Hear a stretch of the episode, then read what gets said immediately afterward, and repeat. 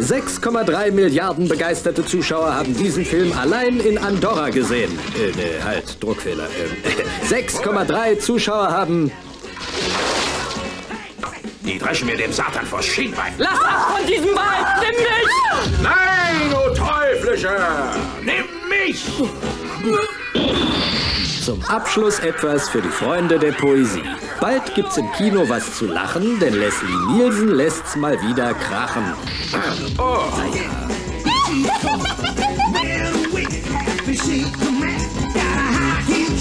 Von allen Geistern besessen.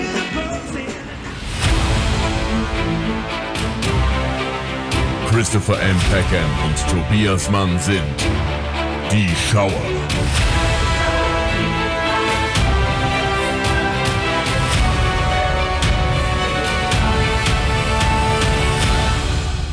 Lieber Tobias, hallo, herzlich willkommen bei den Schauern. Ja, ich freue mich, dass du mich immer begrüßt, aber eigentlich hosten wir das hier zusammen und müssten eigentlich unsere Zuhörerinnen und Zuhörer begrüß- grüßen. Achso, ich wollte, ich wollte dir nicht zu nahe drehen. Ich bin das einfach gewohnt. Ich krieg das einfach nicht raus. Tut mir leid.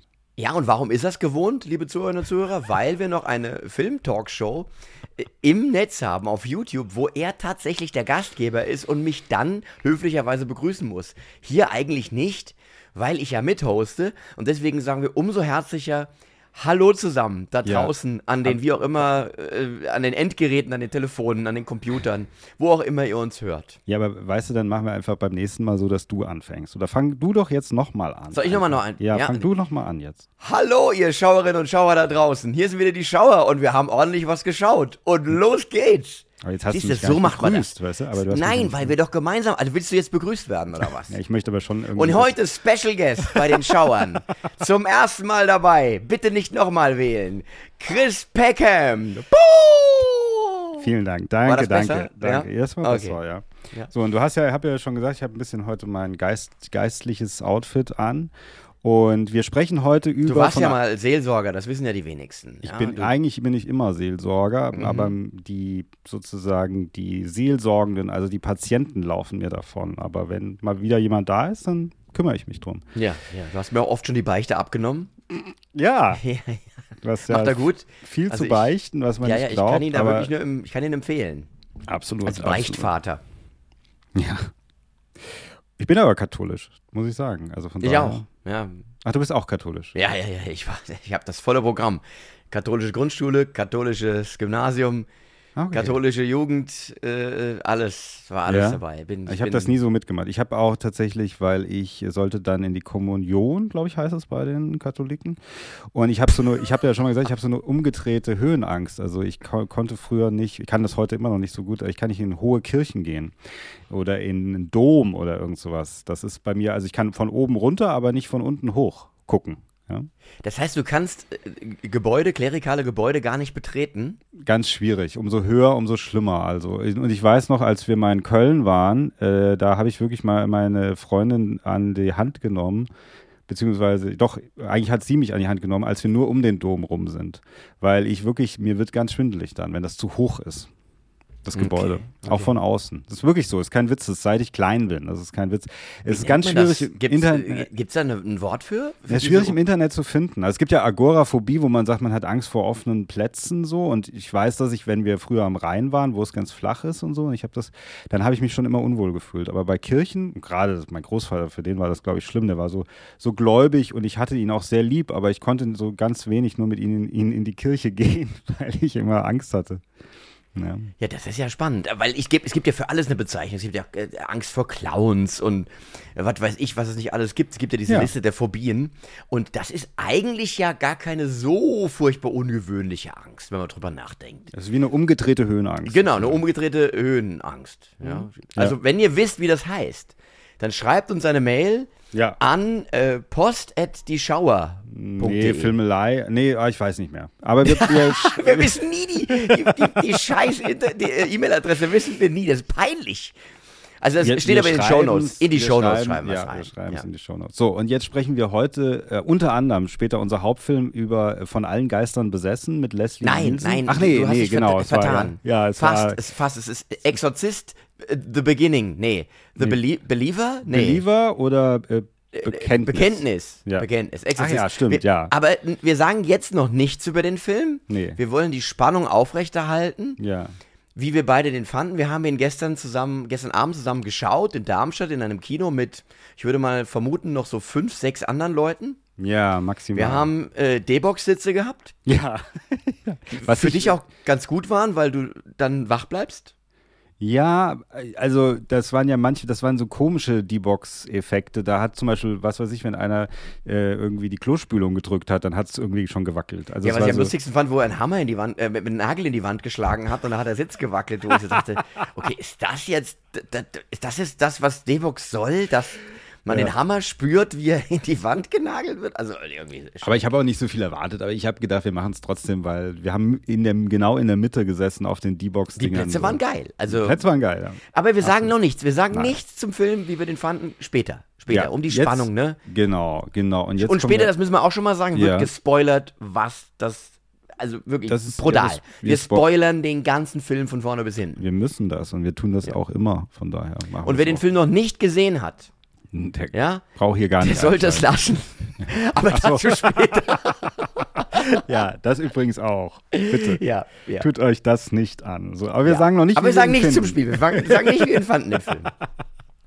Aber ihr könnt euch ruhig spoilern lassen, weil danach guckt ihr ihn eh nicht. Ist sowieso egal. Aber wir sagen nicht, wie wir ihn fanden. Nein. Nein. Also, jetzt kommen wir zu unserer Kategorie. Was hast du gesehen? Was hast du geschaut? Ich muss dich korrigieren, sie heißt, was hast du geschaut? Und wir haben dafür auch einen Trenner, Ja. den du jetzt abgespielt hast eben, oder? ja, genau. Vermutlich. Ja. ja, Ja, der, der was kam. hast du gesehen? Was hast du geschaut? Ist doch wurscht. Was hast denn du da für eine Tasse? Was steht da drauf? Äh, Petite Crevette. Was da heißt denn das Petit Crevette? Ich bin in Französischen echt. Ja, eine kleine Crevette. Also so, so diese, dieses Meeresgetier, was man Ah, Das ist eine Crevette. verzehren kann. Ja, Ach so, ja, so, genau. so, eine, so eine Garnele oder was? Ja, so, ne? Also Krebstier. Ein genau, ein Krebstier. Kleines Krebstier. Ja? Warum hast du eine Tasse, wo drauf steht kleines Krebstier? Ich sammle originelle Tassen. Die Okay, fand ich irgendwie gut. originell In und schön. Ordnung. Ja, gut, was dass, auch gut dass wir drüber gesprochen Ja. haben. Das ist ja vor allem für einen Audiopodcast ganz wichtig, dass diese optischen Dinge erklärt werden. Also dann, äh, was hast du denn geschaut, lieber Tobias? Ich habe geschaut, äh, vieles aus dem Backprogramm. Ich habe mir Magnolia nochmal angeschaut, weil Mhm. ich den unbedingt nochmal sehen wollte. Ich habe mir Prisoners angeschaut. Ah, ja, ja. Äh, Villeneuve, Mhm. äh, Hugh Jackman in der Hauptrolle und äh, Jake Gyllenhaal. Mhm. Und der Film hat mich komplett geplättet. Also es ist jetzt nichts für einen lockeren Samstagabend, wo man mal was Amüsantes schauen möchte. Hat mich komplett fertig gemacht. Das habe ich gesehen. Mhm. Ähm, ja, was hast du geschaut? Ja, aber Prisoners ist doch toll, gell? Der ist super. Prisoners ist super. Also Prisoners ist ganz fantastisch. äh, Von vorne bis hinten. Also der Film ähm, nimmt dich so dermaßen mit auf diese, diese düstere Reise, auf die da die Protagonisten gehen. Also wer wer nicht weiß, worum es geht, es geht darum, dass zwei, zwei Mädchen aus einer Nachbarschaft spurlos verschwinden. Und es wurde ein Van gesehen in der, in der Nähe und es wird relativ schnell jemand gefunden, der, dem dieser Van gehört. Und man vermutet, dass der diese Mädchen entführt hat.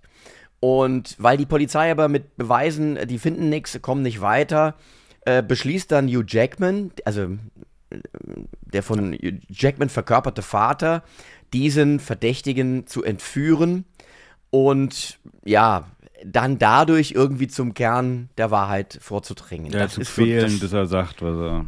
ja, wo die genau. Mädchen sind und Und das so. wird immer schlimmer und dann entwickeln sich andere Dinge.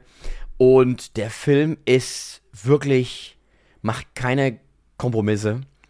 Ist, auch- und ist super gut mit- gespielt. Ist der nicht auch mit Melissa Leo? Ist die da nicht drin? Ich glaube, Ja. die finde Ist ich die nämlich- Ehefrau vom, vom Hugh Jackman. Ja. Ach, das ist die Ehefrau? Nee, das ist nicht die Ehefrau. Doch? Nee. Nein, aber im Film. Nee, nein, nicht. Das Nee? weiß ich auch, dass der nicht mit der verheiratet ist. Nicht, ist die, ich glaube, ist das nicht die Böse sogar in dem Film? Kann sein. Verwechsel ich die jetzt gerade? Melissa Leo, die hat äh, auch, also sie hat immer tolle Rollen gespielt. Man muss Ach, ich verwechsel sie gerade mit Maria Bello. Maria Bello ist nämlich die Ehefrau von. Hugh Jackman. Wuff. Ja, Maria Bello. Ja. Was macht eigentlich Maria Bello? Die fand ich auch immer ganz toll. Die fand ich auch immer ganz hot, das muss ich auch sagen. Also toll, natürlich wegen ihrer Schauspielkunst. Und die hat, ähm, da, war, hat die nicht bei äh, diesen Film mit Vigo, äh, die, äh, wie Viggo? Mortensen, äh, History of Violence. Ja, da ist sie doch die Ehefrau, Ja, oder? ja, Das ist ja. doch Maria Bello. Übrigens, ja, ja. History of Violence haben wir besprochen. Auch immer mal wieder Querverweise machen Ja. äh, zu äh, in der Filmelei in unserer Filmtalkshow auf YouTube. Mhm. Mit wem haben wir den denn besprochen? Weißt du das noch? Hendrik Marz. Ah, ja, ja, mit Hendrik Marz haben wir Mit. Hendrik Marz haben wir den besprochen. Ja, Patrick. Violence. Und was ich mit Mario Bello auch immer verbinde, ist ein Film, der komplett untergegangen ist und den auch kein Mensch gesehen hat und kennt. Äh, The Cooler. Mit Hm. Ah, ja. William H. Macy Mhm. und da ist sie seine, also der, der weibliche Gegenpart und der ist ein, ein ganz, ganz toller Film mit einem super Soundtrack, einem Jazz-Soundtrack und da geht es abgefahrene Geschichte um einen Mann, der so viel Pech anzieht, dass er in einem Spielcasino an Tische geschickt wird, wo es bei Leuten zu gut läuft. Und dann Ah, zieht er sozusagen das, das Glück von dem Tisch ab. Das nennt man dann also den Cooler. Also er coolt den Tisch down, Ah. wenn einer eine, eine Glückssträhne hat. Das ist sein Job. Also sehr, ein sehr trauriger Beruf natürlich auch. Und davon handelt dieser Film. Kennst du den? The Cooler? Ich kenne ihn nur vom Namen, aber jetzt, wo du so erzählst, klingt es interessant. Gucke ich mir vielleicht mal an. Ja. Cooler. Aber ich kenne nur Poster und Name und habe den aber nie gesehen. Und äh, Maria Bello war mal eine Zeit lang ganz bekannt. Und ich habe die aber irgendwann mal vor kurzer Zeit in irgendeinem Film gesehen. Ich glaube sogar in einem Horrorfilm. Da hat sie so eine kleine Rolle. Ah, Das war aber nicht mehr gut. Das war auch kein guter Film mehr. Also sie ist ein bisschen weg vom Fenster, aber sie hatte mal eine ho große Hochzeit. Sie hat mal im Remake mitgespielt von ähm, Das Ende aus Assault on Precinct 13. 13, ja. Da ja. in dem Remake mit Lawrence Fishburne und so hat sie, hat sie mitgespielt und kriegt ganz übel in den Kopf geschossen, das weiß ich noch, da war ich total schockiert. War, war das Remake, Remake gut? Es ist ja der, der, der legendäre Carpenter-Film, ist ja das Original. ne? ja, Und, äh, aus Erinnerung würde ich sagen, so mittelgut. Er war nicht Ja. so schlecht für ein Remake. Ja. ja. So, aber ähm, Du, mir fällt Maria- gerade noch ein, ich habe ja noch mehr gesehen. Ja, ich noch wollte nur sagen, gesehen. hier, Melissa Leo ist aber auch Equalizer. Da spielt die, das ist so ein bekannterer Film mit ihr. Equalizer 1 und 2. Das ist Melissa Leo auch. Ja. Die, ist nicht, die ist eine ganz tolle Schauspielerin, finde ich. Wollte ich nur mal sagen. So, bitte, ja, was hast du noch gesehen? Ich habe noch gesehen Hellraiser, den neuen. Ach du Scheiße, und wie ist der? Also der äh, ist ja jetzt auf, auf einem, bei einem großen Streaming-Anbieter ist er jetzt verfügbar. Und Mhm. Bei ist, Amazon oder was? Ja. Und ist echt das kann man doch mal sagen. Ist ist wirklich, wirklich schlecht. Mhm. Und ich habe jetzt, wo ich gerade drüber nachdenke, hat er sehr viel Parallelen zu einem Film, den wir später noch in der Show besprechen. Weil auch hier haben wir ja mit Hellraiser ein ganz, ganz bekanntes Horror-Franchise, Ja. das einen legendären ersten Teil hat.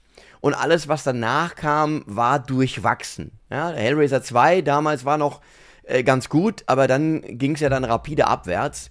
Aber es ist ja eine extrem interessante Geschichte und auch äh, die, die ganzen Figuren, ja, also da die ganzen äh, Zenobiten und ähm, hier äh, Pinhead und sowas. Und Clive Barker ist ja auch ein super Autor, der da, die Vorlage auch äh, verfasst hat. Nur dieser neue Film macht im Prinzip diese diese, diese äh, Zenobiten zu so Slasher-Typen, also so, so typische Horrorfilm-Villains. Und es ist jetzt ja ein, eine, eine weiblicher Pinhead, die sieht auch, das, das Make-up ist klasse, also wie sie da dargestellt ist und so. Andere wiederum sehen sehr plastikmäßig aus von diesen Zenobiten, also auch da die Effekte nicht ganz so geil. Und der Film, der erste, also der ursprüngliche, war ja sehr abgründig. Da ging es ja auch so um äh, sexuelle Abgründe und so Oh. Sadomaso-Zeug und so Sa Sachen. Also der war ja schon, ja, der war ja schon so ein bisschen so ein Film, der Tabus gebrochen hat. Und dieser neue, der, der versucht das auch, aber so ganz unentschlossen. Und am Ende des Tages ist es nichts anderes als ein typischer Film. Irgendwie fünf, sechs junge Leute gehen in ein unheimliches Haus und dann ist was, da sind ein paar Böse und die machen dann da böse Dinge auch. Also das ist letzten Endes das unterm Strich, was dabei rauskommt. Also ich war extrem enttäuscht und hinzu kommt, dass der Film extrem langweilig ist. Also es es zieht sich ohne Ende Dialogszenen und äh, wo, wo nichts großartig passiert. Ich fand ihn wirklich nicht gut. Also zu wenig Sadomaso für den Tobi. Ja, äh, wenn du das jetzt so darstellen möchtest, ja, dann, äh, dann ist das wohl so. Ja. Ja, gut. Wenn ihr da draußen vielleicht da nicht so in der Szene drinne seid, dann kann sein, dass euch der Film trotzdem gefällt, aber für den Tobi war es nix. zu soft, zu soft. Ja, Ähm, ein bisschen, bisschen härter muss er, muss er sein. Ja, ja, aber ich muss ehrlich sagen, diese Hellraiser-Sachen, also die habe ich als Kind auch, ich glaube, geschnitten auf RTL oder so gesehen. Und ich fand die immer so furchtbar eklig und furchtbar unangenehm, dieses, wenn die da an diesen Haken aufgehängt werden oder Ja, ja, sowas. ja. Das war mir immer zu viel. Aber natürlich mit der Zeit, jetzt wo ich auch mehr Horrorfilme gucke, denke ich immer mal wieder so, ach, man könnt, ich könnte die mal gucken. Ich kenne, glaube ich, nur den ersten Teil. Äh, und das mit ein bisschen Du Abstand. brauchst im Grunde nur die ersten zwei zu gucken. Ja, Der ja. Rest ist wirklich echt Schrott. ja. Und äh, ich habe dann äh, auch, so, weißt du, aus so einer Verbundenheit daraus hat man das dann immer auch damals noch geschaut. Und deswegen habe ich mich jetzt gefreut, als ich hörte, hier Remake und, und der Trailer sah auch gut aus. Und ich war jetzt echt enttäuscht, als ich ihn jetzt zuletzt dann auch wirklich gesehen habe. na, Und dann bin eins noch, dann bin ich aber auch schon fertig. Ich habe noch einen Horrorfilm gesehen, der wiederum gut war. The Boogeyman. Ah ja, den will ich noch gucken, ja. Mhm. Rob Savage heißt, glaube ich, der äh, Regisseur, äh, der auch einen anderen sehr beachteten äh, Film gemacht hat, Host. Ist so ein Videocall, Zoom-Meeting, Horrorfilm, der nur 50 Minuten geht, hochgelobt ist. Und ehrlich gesagt weiß ich gar nicht so genau, wo man den gucken kann. Müsste ich mal nachgucken, müsste ich nachholen, weil Boogeyman war echt gut gemacht. Also, das war ein, auch das, der Film erfindet jetzt auch das Rad nicht neu. Ja, ist ein Gruselfilm, kein, keine großartigen Gewaltspitzen, aber die Gruselszenen sind gruselig. Also, das, die Mindestanforderung ist da schon mal erfüllt. Und den kann man jetzt streamen bei einem anderen großen Streaming-Anbieter. Der mit der Maus. Der mit der Und- Maus. Ach, der mit der Maus. Der mit der Mhm. Maus, ja. Der ist jetzt 100. Die Maus ist jetzt 100. Gell? Maus ist jetzt 100. Disney ist 100. Ja, und den kann ich wiederum wärmstens ans Herz legen. Ja, hat äh, einen sehr guten Hauptdarsteller. Den Namen muss ich nachgucken. Also den gibt es auch bei anderen Streaming-Diensten übrigens, aber da kostet er halt was. Also ich meine, Disney kostet auch was, aber nur monatlich. Gibt es den noch bei anderen? Ja, ja, ich habe den auch bei Prime gesehen, aber da kostet, weil das ist ja oft so. Das ist ja oft so. Dass bei Prime gibt es ja meistens immer fast alles und das kostet dann halt Kohle und bei Disney kostet es halt nur einen Monatsbeitrag. Also, und das machen die mit ganz vielen Filmen so. Okay, ich dachte, der sei exklusiv da, Nee, die aber dann den, offensichtlich nicht. Disney verleiht ganz viele von den Filmen am Anfang und dann an Amazon ganz oft und dann ho- so bei Ariel oder sowas auch oder bei diesen ganzen auch bei Marvel teilweise, gell, dass die erst starten bei Prime und dann kommen sie zu Disney. Ja. Äh, ich habe übrigens nachgeschaut, Chris Messina heißt der Hauptdarsteller. Mhm. Spielt in, der, in dem Film einen, einen Psychologen, der selber eine sehr äh, tragische Familiengeschichte hat. Und eines Tages stolpert jemand zu ihm ins Büro, der ihm unheimliche Dinge erzählt, dass also ein unheimliches, dunkles Etwas seine, seine Familie äh, terrorisiert und das dunkle, böse Etwas springt über. Ui. Mehr will ich nicht verraten. Nee, mehr darfst du nicht verraten. Ja, und was das Tolle ist bei dem Film, und das schätze ich ja sehr, natürlich gibt es eine Kreatur, die da verantwortlich ist für, das, für den ganzen Unbill, der, der, der da dieser Familie auch widerfährt.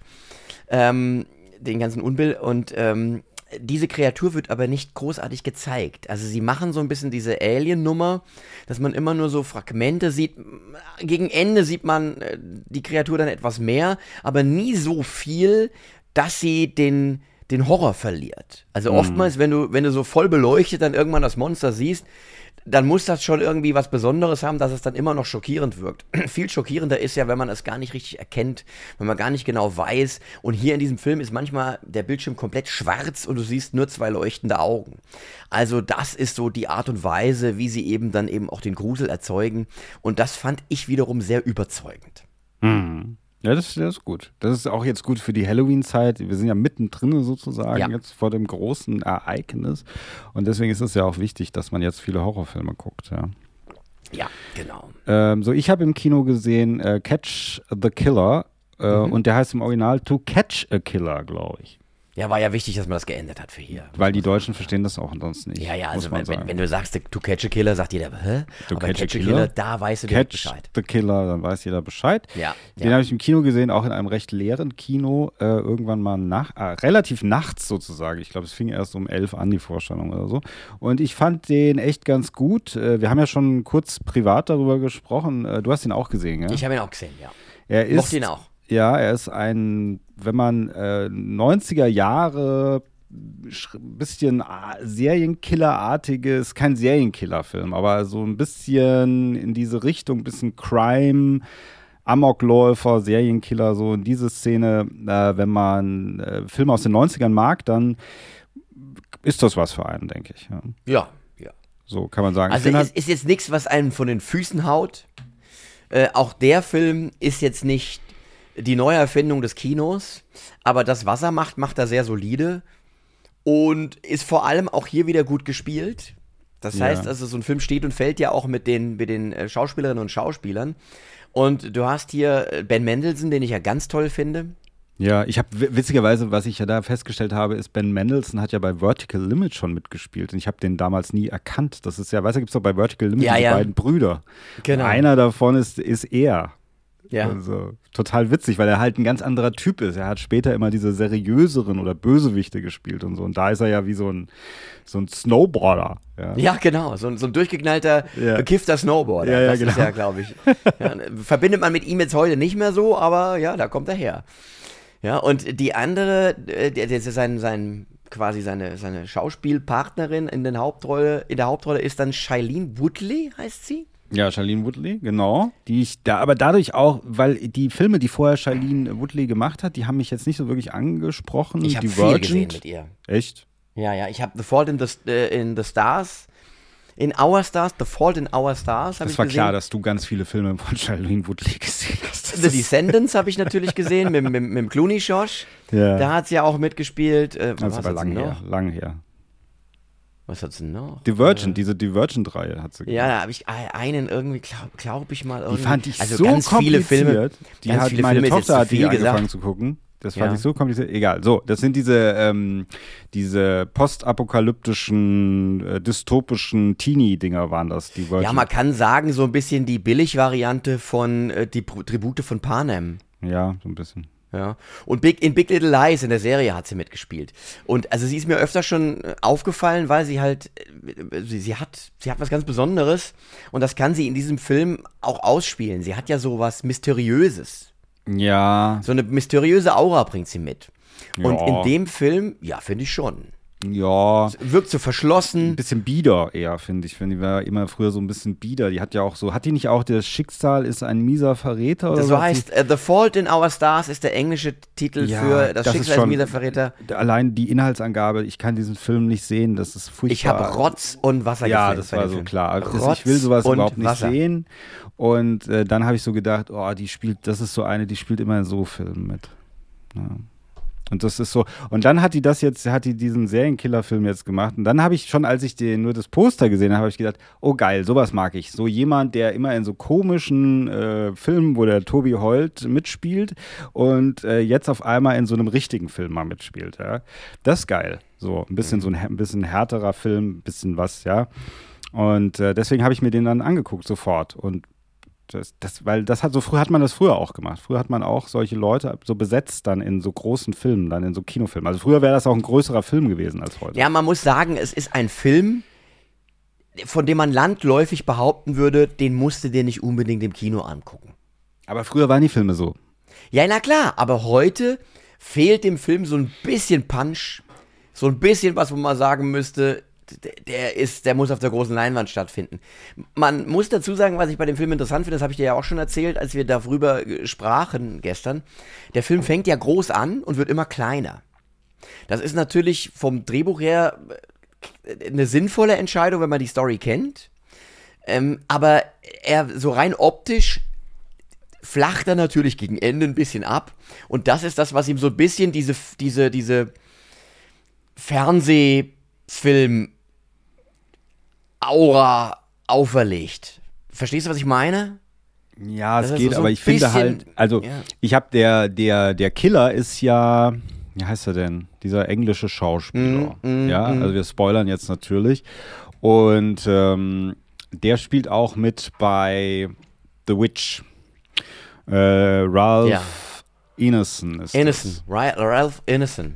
Genau, als der im Vorspann war, habe ich schon gedacht, der ist der Killer. Das ist klar, es muss der Killer sein.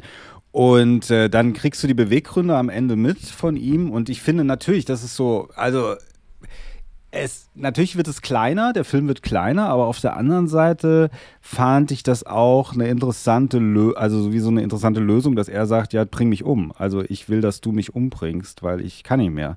Und dann fand ich den, dann als er sie dann verschleppt da in sein Kellergewölbe und sie ihm dann da in den Hals beißt, das ist Ansichtssache, ob das cool ist oder nicht, das weiß ich nicht. Ja, das fand ich so ein bisschen zu viel. Ja, es war so ein bisschen wie eine Studio-Note unter dem Motto hier, wir haben jetzt den Cut gesehen, äh, da am Ende, das ist dann doch ein bisschen, macht nochmal irgendwie so ein bisschen Action. Ja. Macht nochmal so ein bisschen Schweigen der Lämmer. Das, das war so mein Gefühl. Ja. Ich, hätte, ich hätte mir aber wirklich lieber so was Klassisches gewünscht, dass sie ihn verfolgt irgendwie durch den Schnee äh, und ihn dann irgendwann zur Strecke bringt oder so. Sowas hätte ich mir irgendwie, sowas ganz Klassisches hätte ich mir. Sie nochmal mit der Wumme irgendwie, sowas hätte ich mir irgendwie Ja, gewünscht. ja, äh. ja. Und da muss ich aber auch sagen, vom Look her, das ist ja irgendwie so ein recht prämierter Regisseur, den ich aber vorher noch nie kannte. Wild Tales oder so hat er mal gemacht, hieß das. Da kenne ich auch überhaupt nicht. Damien Chiffron. Genau. Da Damien Chiffron. Damien er Chiffren, Damien Chiffren. Und der ist, der ist, äh, ich kenne nichts von dem, was er gemacht hat. Ich kenne auch nichts von dem. Und aber der Look ist toll und das habe ich auch in meiner einen Review geschrieben. Der ist, äh, das sieht aus, der könnte einen super Max Payne Film machen. Also es gibt ja diese Max Payne Verfilmung mit Mark Wahlberg. Kennst du Max Payne überhaupt? Ja, ja, kenne ich. Hast du das mal gespielt früher? Nee. Hast du nie gespielt? Ah, Okay, also ich bin kein Computerspiel-Nerd, aber Max Payne habe ich immer gespielt. Das fand, da gibt es auch mehrere Teile von und das ist ein ganz tolles Spiel, fand ich. Also Grafik natürlich heute nicht mehr vergleichbar, aber ich spiele es manchmal immer noch aus Retro-Gründen. Und es ist ja so eine düstere Gangsterwelt. Und dann haben die das versucht ja zu verfilmen mit Mark Wahlberg und das ist voll in die Hose gegangen. Es war der gleiche Regisseur, der auch den fünften Stück Langsam-Film versemmelt hat, weil das ist so ein Regisseur, der immer alles versemmelt. Ich War das nicht A genau- Good Day to Die Hard? ja, ja, genau, genau. Also das ist eher so ein, so einer von der, so ein Regisseur von der Stange. Der macht einfach Filme und dann sind die irgendwie, aber so macht nicht so seinen eigenen Stempel da rein.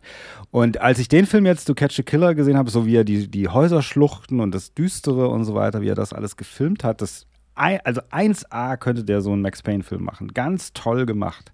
Atmosphärisch ganz toll, fand ich. Und auch Also so, müsst, müsst, müsst ihr im Kino gucken. Müsst ihr im Kino gucken. es ist doch, also ich finde, wie er die Stadt inszeniert hat und dieses, also das fand ich ganz toll. Fand Ja, man muss, man muss aber an der Stelle auch nochmal sagen, man muss es im Kino gucken. Ich, wir können nur wirklich dafür werben, wieder mehr ins Kino zu gehen. Wir sehen ja auch immer, wie leer die Vorstellungen sind. Ja, ja. Und äh, am, am Ende ist es natürlich wirklich auch was anderes, ob du einen Film im Kino siehst oder eben einfach zu Hause. Es ist eine andere Aufmerksamkeit. Der Griff zum Handy oder zum wie auch immer gearteten Second Screen, Screen ist nicht so leicht. Und gut, andere haben keine Hemmungen und äh, daddeln da im, äh, im Kino auf ihrem Handy rum, aber in der Regel macht man das halt nicht, sondern man ist einfach viel mehr bei der Sache. Und viele Filme, die verdienen das. Und gerade Filme, die eine originelle Idee haben, die äh, ein originelles Originaldrehbuch haben, die keine Franchises sind, nicht auf irgendwas basieren. Wobei ich weiß gar nicht, gibt es da eine Vorlage für? Das weiß ich nicht. Kann, ich Ja, glaube, nee, aber auf jeden Fall wirkt glaube. es, ja, aber es wirkt jetzt zumindest mal so wie ein, wie ein eigenständiges Werk, genauso wie The Creator, der ja auch gerade leider floppt oder Mhm. gefloppt ist, kann man glaube ich schon sich festlegen. Ein Film, der wirklich, wirklich, gerade auch Creator ist ein absoluter Kinofilm Mhm. von, von den Schauwerten. Und das ist so schade, dass die Leute halt immer in diese Serien und in die Remakes und sowas, äh, dass das offenbar mehr zieht. Und deswegen tut es mir um jeden Film leid, der da äh, unten durch, hinten runterfällt, weil das den Studios halt das Signal gibt, okay, wir machen keine Originaldrehbücher mehr. Und das ist tragisch, weil dann keine neuen Ideen mehr reinkommen. Ja, ja, das stimmt. Also ich kann mittlerweile fast nur noch im Kino abschalten, wenn ich einen Film gucke. Zu Hause kriege ich das fast gar nicht mehr hin. Dann lasse ich mich immer irgendwie ablenken, weil ich aber auch nicht mehr so das vielleicht auch finde, was mich wirklich packt. Und im Kino, wenn ein da ist man, ich bin zu Hause schneller raus, irgendwie im Kino nicht so. Ja, ist Und doch logisch. Es Ja. gibt so viel anderes, klingelt Telefon oder dann kriegst du eine Nachricht, äh, Pudding, dann guckst du dann doch wieder rein und dann, ach guck mal da, guckst du gerade nochmal, brauch noch irgendwie irgendwas, muss ich Ja, online bestellen ja. und ruckzuck bist du raus aus dem Film. Ja. Und das ist halt im Kino nicht so und ja, also wenn du, wenn du Filme richtig würdigen möchtest, sollte man sie sich tatsächlich auch im Kino anschauen. Absolut. Und ich bin froh, dass das, weil jetzt wirklich seit, mh, seit einem Jahr oder so gehe ich wieder wirklich regelmäßig ins Kino. Eine Zeit lang, klar, natürlich Corona, da ist man ja nicht ins Kino gegangen, aber so auch davor schon habe ich es irgendwann gelassen. Jetzt habe ich es wieder so wiederentdeckt. Und ich kenne ganz viele Leute in meinem Umkreis, die sagen, oh, ich gehe nicht mehr ins Kino, ja. Äh, und das finde ich voll schade. Also, sie sind halt alle früher ins Kino gegangen, aber jetzt, wenn sie so Mitte 40 sind, oh nee, mir zu da, die essen alle und ist zu laut und ich will das, will meine Ruhe und so. Und das ja, gut, wir müssen, wir zwei müssen jetzt ja auch mal sagen, unser Kinoerlebnis war ja nicht ungetrübt gestern Abend, was nicht nur am Film gelegen hat, sondern auch darum, dass du halt wieder auch dann manchmal Leute drin hast, die einfach äh, während dem Film äh, dann da meinen, irgendwie aber waren das nicht wir gestern? Haben nicht wir am meisten gesprochen gestern? Ich könnte natürlich, dass wir am Ende. Glaube, aber wir haben wenigstens leise gesprochen, oder? Also, und, und saßen weit genug. Ja, also, was ist das ein Scheiß? Ja, also wir sagen noch nicht, wie wir den jetzt finden. Den Nein, Film, wir aber, sagen es, wir wollen es nicht Aber verraten. trotzdem haben wir da irgendwie schon getuschelt und hinter uns, meinst du, die waren ein bisschen, weil die so gegessen haben, so laut, das Popcorn da, oder? Ja, die haben doch dann rumgelacht und alles Mögliche und so. Gut, aber es hat sich so dann gelegt. Es hat sich im Laufe des Films gelegt. Oh, da habe ich aber schon Schlimmeres erlebt. Da habe ich aber schon viel Schlimmeres erlebt als das. Na gut, also dann schließen wir das ab und dann kommen wir jetzt zu unseren Trailern, ja? Trailer. So, Trailer habe ich dir wieder geschickt. Ganz viele, so viel ich konnte. Nee, ja, nicht ja, so viel ja. ich konnte. Ich sage ihm immer, lass uns weniger Trailer machen. Wir machen das ganz schnell durch. Und das sind ja auch alles Teaser. Es sind ja zwei Teaser dabei. Also der erste Teaser ist von Horizon, an American Saga von unserem Freund, ähm, dem goldenen Kevin. Kevin der Costner. Kevin, ja. Der Kostner Kevin, ja. Mhm. Ähm, ein vielversprechender Teaser. Ähm, man kann Ja, aber auch hier wieder. Ja. Kino wird wieder zum Event hochgejazzt, ja. was ich erstmal gut finde, ja. weil er sagt ja, es ist nicht ein Teil, sondern es sind zwei Teile, ein zweiteiliges Theater-Event. Also man muss es sich im Kino angucken. Auf jeden Fall. Es wird nicht gestreamt und nix. Und der Abstand ist nicht ein Jahr oder was, sondern ein Monat zwei oder was oder zwei. Ja, ein, zwei Monate.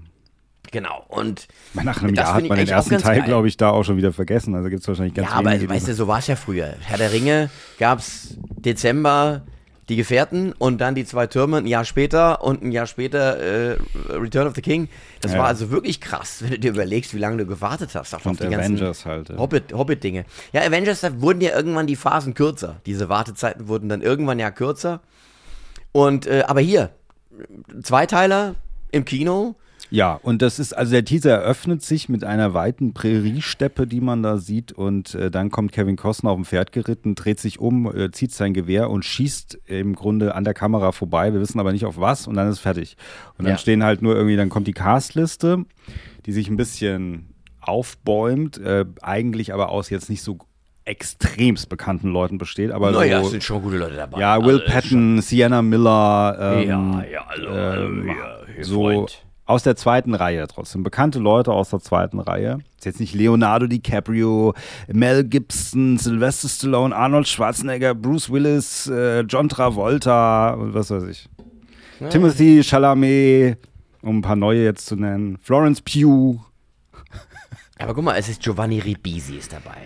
Jeff Fahey ja. ist dabei, Michael Rooker ist dabei, Sienna Miller ist dabei. Das sind alles, doch gute Leute. Alles aus der zweiten Reihe. Also Thomas also Sienna Hayden Miller Church. ist auch, ist auch nicht so. Äh, Thomas so Hayden Church, den mag ich. Ja, aber der hat Sideways. auch schon so lange nichts mehr gemacht. Ja, ja, ja das stimmt, das stimmt. Ja. Ja. Aber äh, du, grundsätzlich, wenn der Herr Kostner meint, er müsse wieder in die Western-Welt zurückkehren, bin ich jetzt erstmal nicht abgeneigt. Äh, ich auch nicht. Ich habe direkt mir noch ein paar Filme von Kevin Costner direkt danach dem Teaser bestellt, weil ich gedacht habe, ach ja, schon, ich mag den ja sehr gerne. Ja, ich finde den ja toll. Und im Western ist er eigentlich auch gut aufgehoben, muss man sagen. Der hat ja, außer der mit dem Wolf tanzt, hat er ja auch finde ich mit zum Beispiel Open Range auch einen guten Western gemacht. Ich, ich habe so ja ein ges gespaltenes ja. Verhältnis zu Kevin Costner. Das hatten wir ja schon ab und an in der Filmelei besprochen.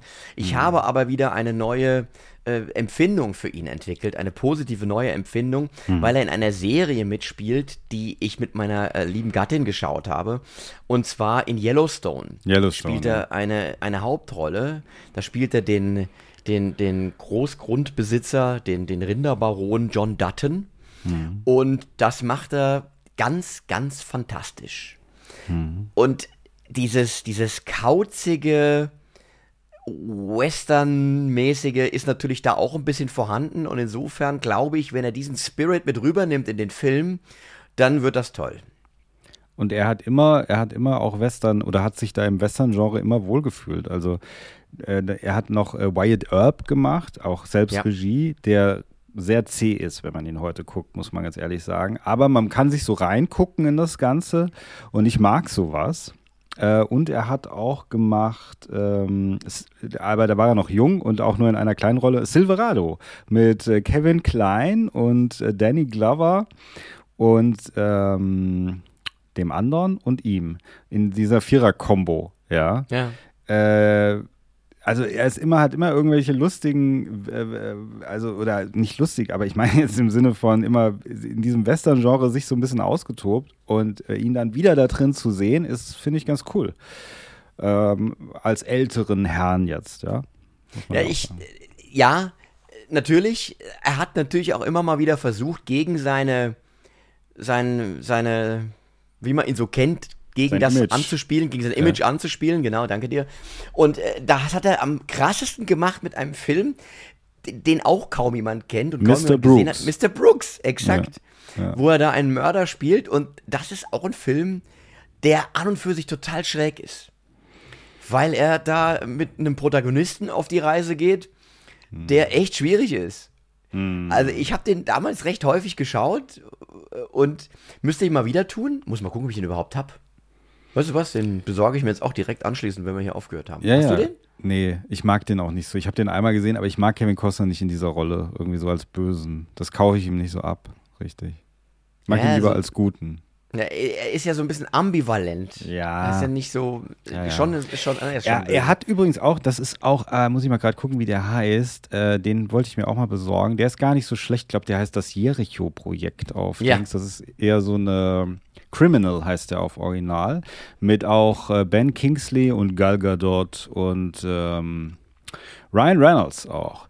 Der Criminal Original, das Jericho-Projekt, äh, wo, glaube ich, der, das Hirn von Ryan Reynolds in dem Schwerverbrecher Kevin Costner eingepflanzt wird oder so und der dann irgendwie da so hin und her gerissen ist.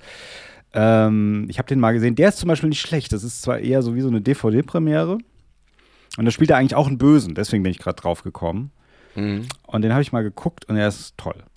Ja, also du, ist Hier, gut. guck mal, Gary Oldman, Tommy Lee Jones, Gut Gal besetzt. Gadot und Ryan Reynolds und halt der Kof- Costner Kevin. Das ist natürlich immer nicht schlecht. Scott Kann Atkins spielt auch mit, sehe ich gerade hier. Guck mal, Wer, Scott, wer? Ad Scott Atkins. Geil. Den mag ich auch gern. Ja, ja. Äh, aber lass uns doch zum nächsten Trailer gehen, sonst verplaudern wir uns noch und kommen gar nicht dazu, wie wir Exorzist fanden. Ah, die sind furchtbar.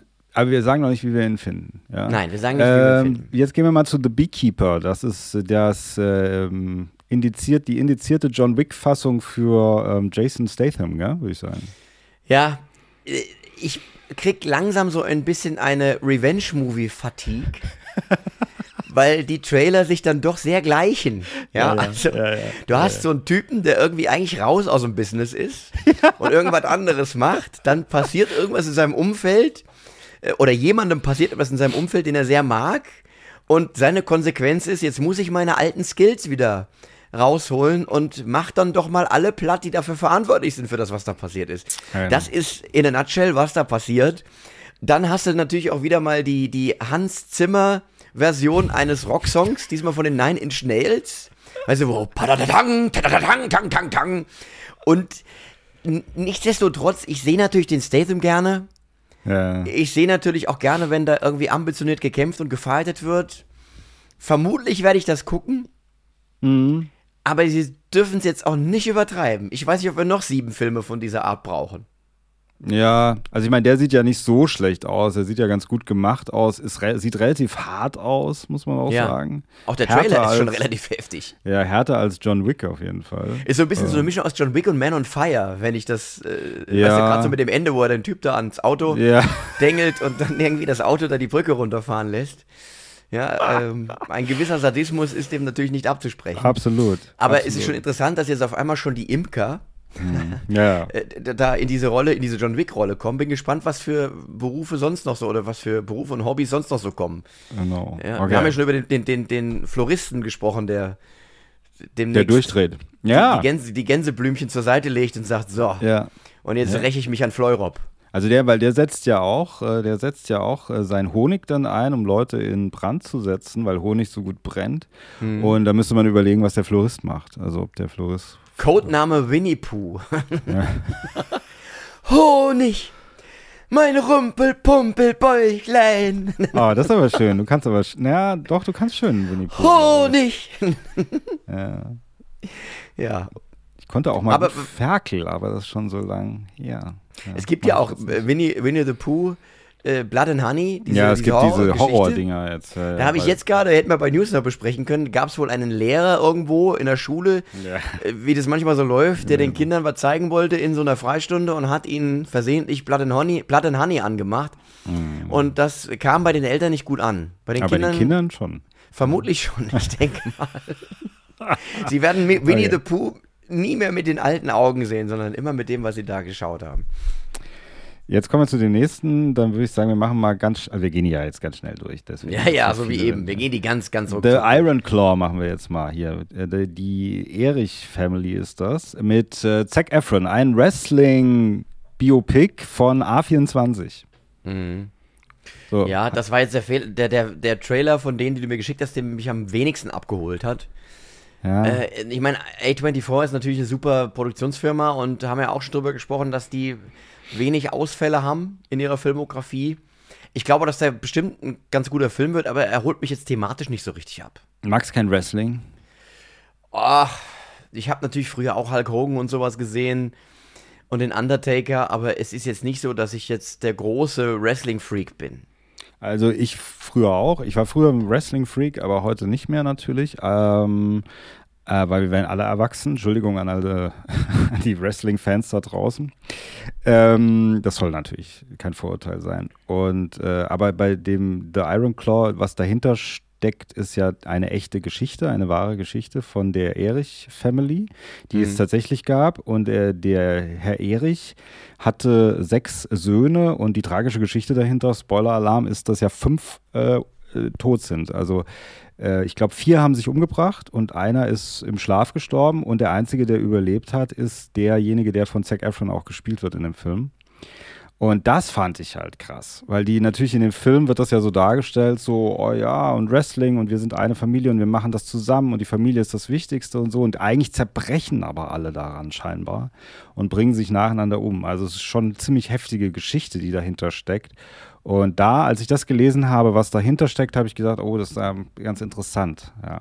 Na gut, Wrestling-Filme, gerade wenn sie so sind, ich erinnere mich da an hier The Wrestler ja, der ist toll. Mit äh, hier, Mickey Rourke. Mickey Rourke, wo er am Ende quasi in seinen Tod springt, wenn ich das richtig in Erinnerung habe. Also, weiß ich nicht mehr. Ja, das war, sein. glaube ich, das so, du hast so ein Freeze-Frame am Ende, so habe ich es im Kopf. Ich weiß, er hat sich Das immer getackert, gell? Hat er sich Es war, immer ja, getackert? genau, und es war wohl, es war klar, dass das jetzt das eine Mal zu viel ist, wo er von, der, von den stimmt. Seilen runterspringt. Ja, ja, sowas war das. Und äh, da, da geht schon zur Sache. Da vermutlich auch, was ich jetzt erfreulich äh, gesehen habe, dass Jer Jeremy Allen White damit spielt, als einer der Brüder. Und der ist wiederum Hauptrolle in einer der besten Serien, die ich seit langem gesehen habe, The Bear, Kenn ich nicht. auch bei Disney Plus. Hm. Ähm, und den finde ich super, super, super. Mhm. Ich glaube, aus dem wird nochmal ein ganz großer. Bin Mhm. ich fest davon überzeugt, weil er so eine Art hat zu Schauspielern, die ich schon lange nicht mehr gesehen habe. Ich kann dir das gar nicht beschreiben. Also lege euch auch allen da draußen The Bear wärmstens ans Herz. Der Guckt euch das an. The Bear. Geht um einen, um einen Koch, einen, einen sehr, sehr. der einen, ein also- Bär wird. Nein, aber er arbeitet in einem Lokal, das The Bear heißt. Au. okay. Ja. Und klingt jetzt erstmal nicht richtig spannend, aber es ist wirklich eine spektakuläre Serie. Okay. Ja, und ähm, aber deswegen, den habe ich gesehen in dem Trailer und dachte mir, ach guck mal da, spielt jetzt auch in einem Hollywood-Film mit. Mhm. Wissen wir was über den Regisseur? Wer ist das? Von, dem Iron? Claw? Ja. Weiß ich nicht. Ich nicht Sean. Durkin heißt der Mann. Sean Durkin? Sean Durkin. Und Sean Durkin hat gemacht nichts, was man kennt. Okay. Also schaut euch das an und vor allem auch, äh, schaut euch mal den Trailer an, schaut euch mal an, wie Zac Efron jetzt aussieht. Ist auch interessant. Äh, das ist, nennt man äh, Schönheitschirurgie. Ja? Das ist nicht extra für den Film gemacht, sondern der sieht tatsächlich mittlerweile so aus, vom High Hat School der Efron- Musical. Hat der Efron was machen lassen? aber volle Kanne. Aber warum? Der ist, äh, sieht äh, immer plastischer aus und ich weiß, wohin die Reise geht. Mhm. So, also hundertprozentig. Das wird auch nicht besser werden. Ganz sicher nicht. Tut uns ein bisschen leid, aber ich bin Ja. jetzt auch nicht so ein riesen Zac Ja, Efron-Fan. So, ja, ja. na, Zac Efron, und deswegen finde ich das so, so traurig gerade, hat irgendwann den, den Dreh gefunden, mit einer gewissen Selbstironie an äh, Filmrollen ranzugehen. Also, dass er dieses Image des, des Beach Bei, Boys, bei Baywatch äh, zum Beispiel. zum Beispiel bei Baywatch, ähm, auch bei Neighbors hat er ja auch äh, mitgespielt. Also, wo er auch ganz bewusst sehr selbstironisch vorgeht. Und insofern wundert es mich dann doch, dass der da äh, so extreme Wege beschreitet. Also als er sich so aufgepumpt Ich will das hat, ja nicht verurteilen. Also gibt ja der, sicher. ja, es gibt ja auch diesen Film und äh, nicht ähm, äh, Dirty Grandpa, wo man seinen Penis sieht, falls das jemand interessiert. Ähm, da sieht du man. hast ja auch die Minuten, äh, du weißt genau in welcher Minute und welche Ja. Sekunde, ne, dass man das da hinspulen kann. Ich habe dir Das das, ja schon mal geschickt. Shownotes, Du hast mich ja Shownotes. gefragt nach der wir in die nächsten. nach Shownotes. der letzten Sendung hast du ja gefragt, ob ich dir das mal zeigen kann, den Film. Also nicht meinen Penis, sondern den Film. Und den Penis von Zac Efron habe ich dir geschickt. Und äh, Robert De Niro hebt die Bettdecke hoch und dann sieht man kurz den Penis. Ja. Und ist es der echte? Ich weiß nicht. Ich glaube nicht. Und aber auf jeden Fall, das ist auch ein sehr Das ist bestimmt ein Penisdouble. selbstironische. Ja, ist ein Ist auch ein schöner Penis. Beruf, oder? Schönes Berufsbild. Was machen Sie beruflich? Ich bin Penisdouble. Na gut, wer kann, der kann. Das muss Ja. man auch sagen wahrscheinlich. Ja. Das ist wahrscheinlich Ähm, aber tatsächlich äh, ist es so, dass das ist ein er harter Job. Nee, komm, ich hör auf. Hör auf. Ich so sexuell wollte ich es jetzt nicht werden lassen. Ein bisschen wollte ich Ich hatte schon überlegt, bei der Bär was Sexuelles zu sagen. Ja, weil früher mit der Körperrasur hatte man es ja nicht so. Wenn es jetzt in den 70er Jahren spielte und so, dann wer weiß, ja. Aber das habe ich mir dann verkniffen, deswegen. Ja. Und jetzt fängst du damit an. Ähm, und Zac Efron hat sich dann, also hat in diesem Film, äh, auch Dirty Grandpa übrigens ein sehr schlechter Film, nicht gucken. Ist auch für den Nero wirklich echt schlimm. Und ähm, Da gibt es ja diesen tollen Witz, den äh, irgendeiner von den Oscar-Hosts gemacht hat. Er macht eine Parodie von äh, Robert De Niros Agenten. Ja. Ja, er macht's.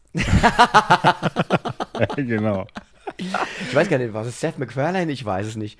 Aber das war eine Zeit lang ja so, oder ist teilweise immer noch so, dass De Niro einfach Dinge tut, wo man denkt, warum machst du das? Ja, ja, der, ja, ja, der macht eigentlich, man hat das Gefühl, er macht fast alles irgendwie so. Aber er sieht sich, glaube ich, auch als arbeitender Schauspieler so. Deswegen ist es jetzt erfrischend, also dass er sagt, ich nehme einfach, das ist mein Job, ich nehme irgendwas an. Deswegen ist es erfrischend, ihn auch wieder in einem Scorsese-Film zu sehen, in Killers in the Flower Moon, muss man sagen. Aber ich wollte nur sagen, um das Auf, abzuschließen. auf The Flower Moon, nicht in The Flower Moon. in the, Die sind also das sind zwei verschiedene Filme. Das Ja, eine ach ist so. ja, das sind ja die Killer vom Flower Moon, das andere ist ja der in- bringt in die Leute drin. um in den Flower. Ah, Ding. jetzt also, ich's. das Ja, ja. ist, das sind zwei, Ja. das sind Zweiteiler, das ist eine Saga. Ja. Ähm, und Zac Efron hat also sich aufgepumpt und das war irgendwie auch okay und diese Ironie war auch irgendwie okay. Aber dann fing diese Gesichtschirurgie fing dann an und da find, das kippt dann bei mir so ein bisschen, weil da merkt man ja, es ist aber sag wahrscheinlich. mal, ist das verbrieft, dass der wirklich hat was machen lassen? Also ich, äh, ich, ich würde, ich, ähm, ich stehe dazu. Ja, also es kann sein, dass ich jetzt verklagt werde von Zac Efron, aber ich würde schwer davon ausgehen, ja. Okay, also wenn ihr es besser wisst, äh, oder wenn ihr Oder da... die Chirurgen äh, unter euch, könnt ja. ihr auch vielleicht sagen, was hat er genau machen Weil lassen? eine unserer Hauptzielgruppen sind ja Schönheitschirurginnen und Chirurgen. Das haben wir Ja. ja festgestellt in der Umfrage. Ja, ja. Vor allem die Chirurgen. Chirurginnen äh, auch, aber mehr die, die Schönheitschirurgen, Ja. äh, die gucken ganz viel die Schauer und hören ganz Absolut. viel die Schauer. Die hören die ganz viel. So, jetzt kommen wir zum nächsten Trailer und den mache ich noch, bevor du einschläfst bei den ja, weil anderen. wir, wir, wir nähern uns der 60-Minuten-Marke, mein Freund, und wir haben immer noch nicht über der Exorzist ja, aber den muss ich jetzt noch machen und zwar. Und der Exorzist, aber wir sagen aber nicht, wie, wie wir ihn finden. Das sagen nee, wir später gleich. das sagen wir um Gottes später. Willen. Das wäre nicht gut. Ja. Nein. Also wir machen noch God, God is a Bullet. Den will ich noch mal ganz kurz hier, weil der sieht echt gut aus. God is a Bullet von übrigens von Nick Casavetes. Siehste, und den habe ich nicht geguckt, den Trailer, weil ich den eben erst sehe, dass du mir den noch geschickt hat, hattest. Oh, tu ich das. Ja, man, man Den muss den Leuten Trailer Moment, man muss den an. Leuten eins erklären. Ich kriege eine absolut chaotische WhatsApp, äh, äh, ein WhatsApp-Geballer von Herrn Peckham, wo alles Mögliche drin steht. Ach übrigens hier, da noch der Trailer und ach so, wir sehen uns auch noch morgen. Und hier, wann kommst du heute? Wir wollen ins Kino und so und dann kommt noch mal so ein Trailer hinterher und dann muss ich da über über den ganzen Krempel, über den ganzen Bums soll ich dann den, den, den Überblick behalten oder was? Okay, Okay. God is a Bullet, was ist es? Also du, ich werde es trotzdem jetzt kurz erwähnen, auch wenn du es nicht gesehen hast. Es ist auch eine Rachegeschichte.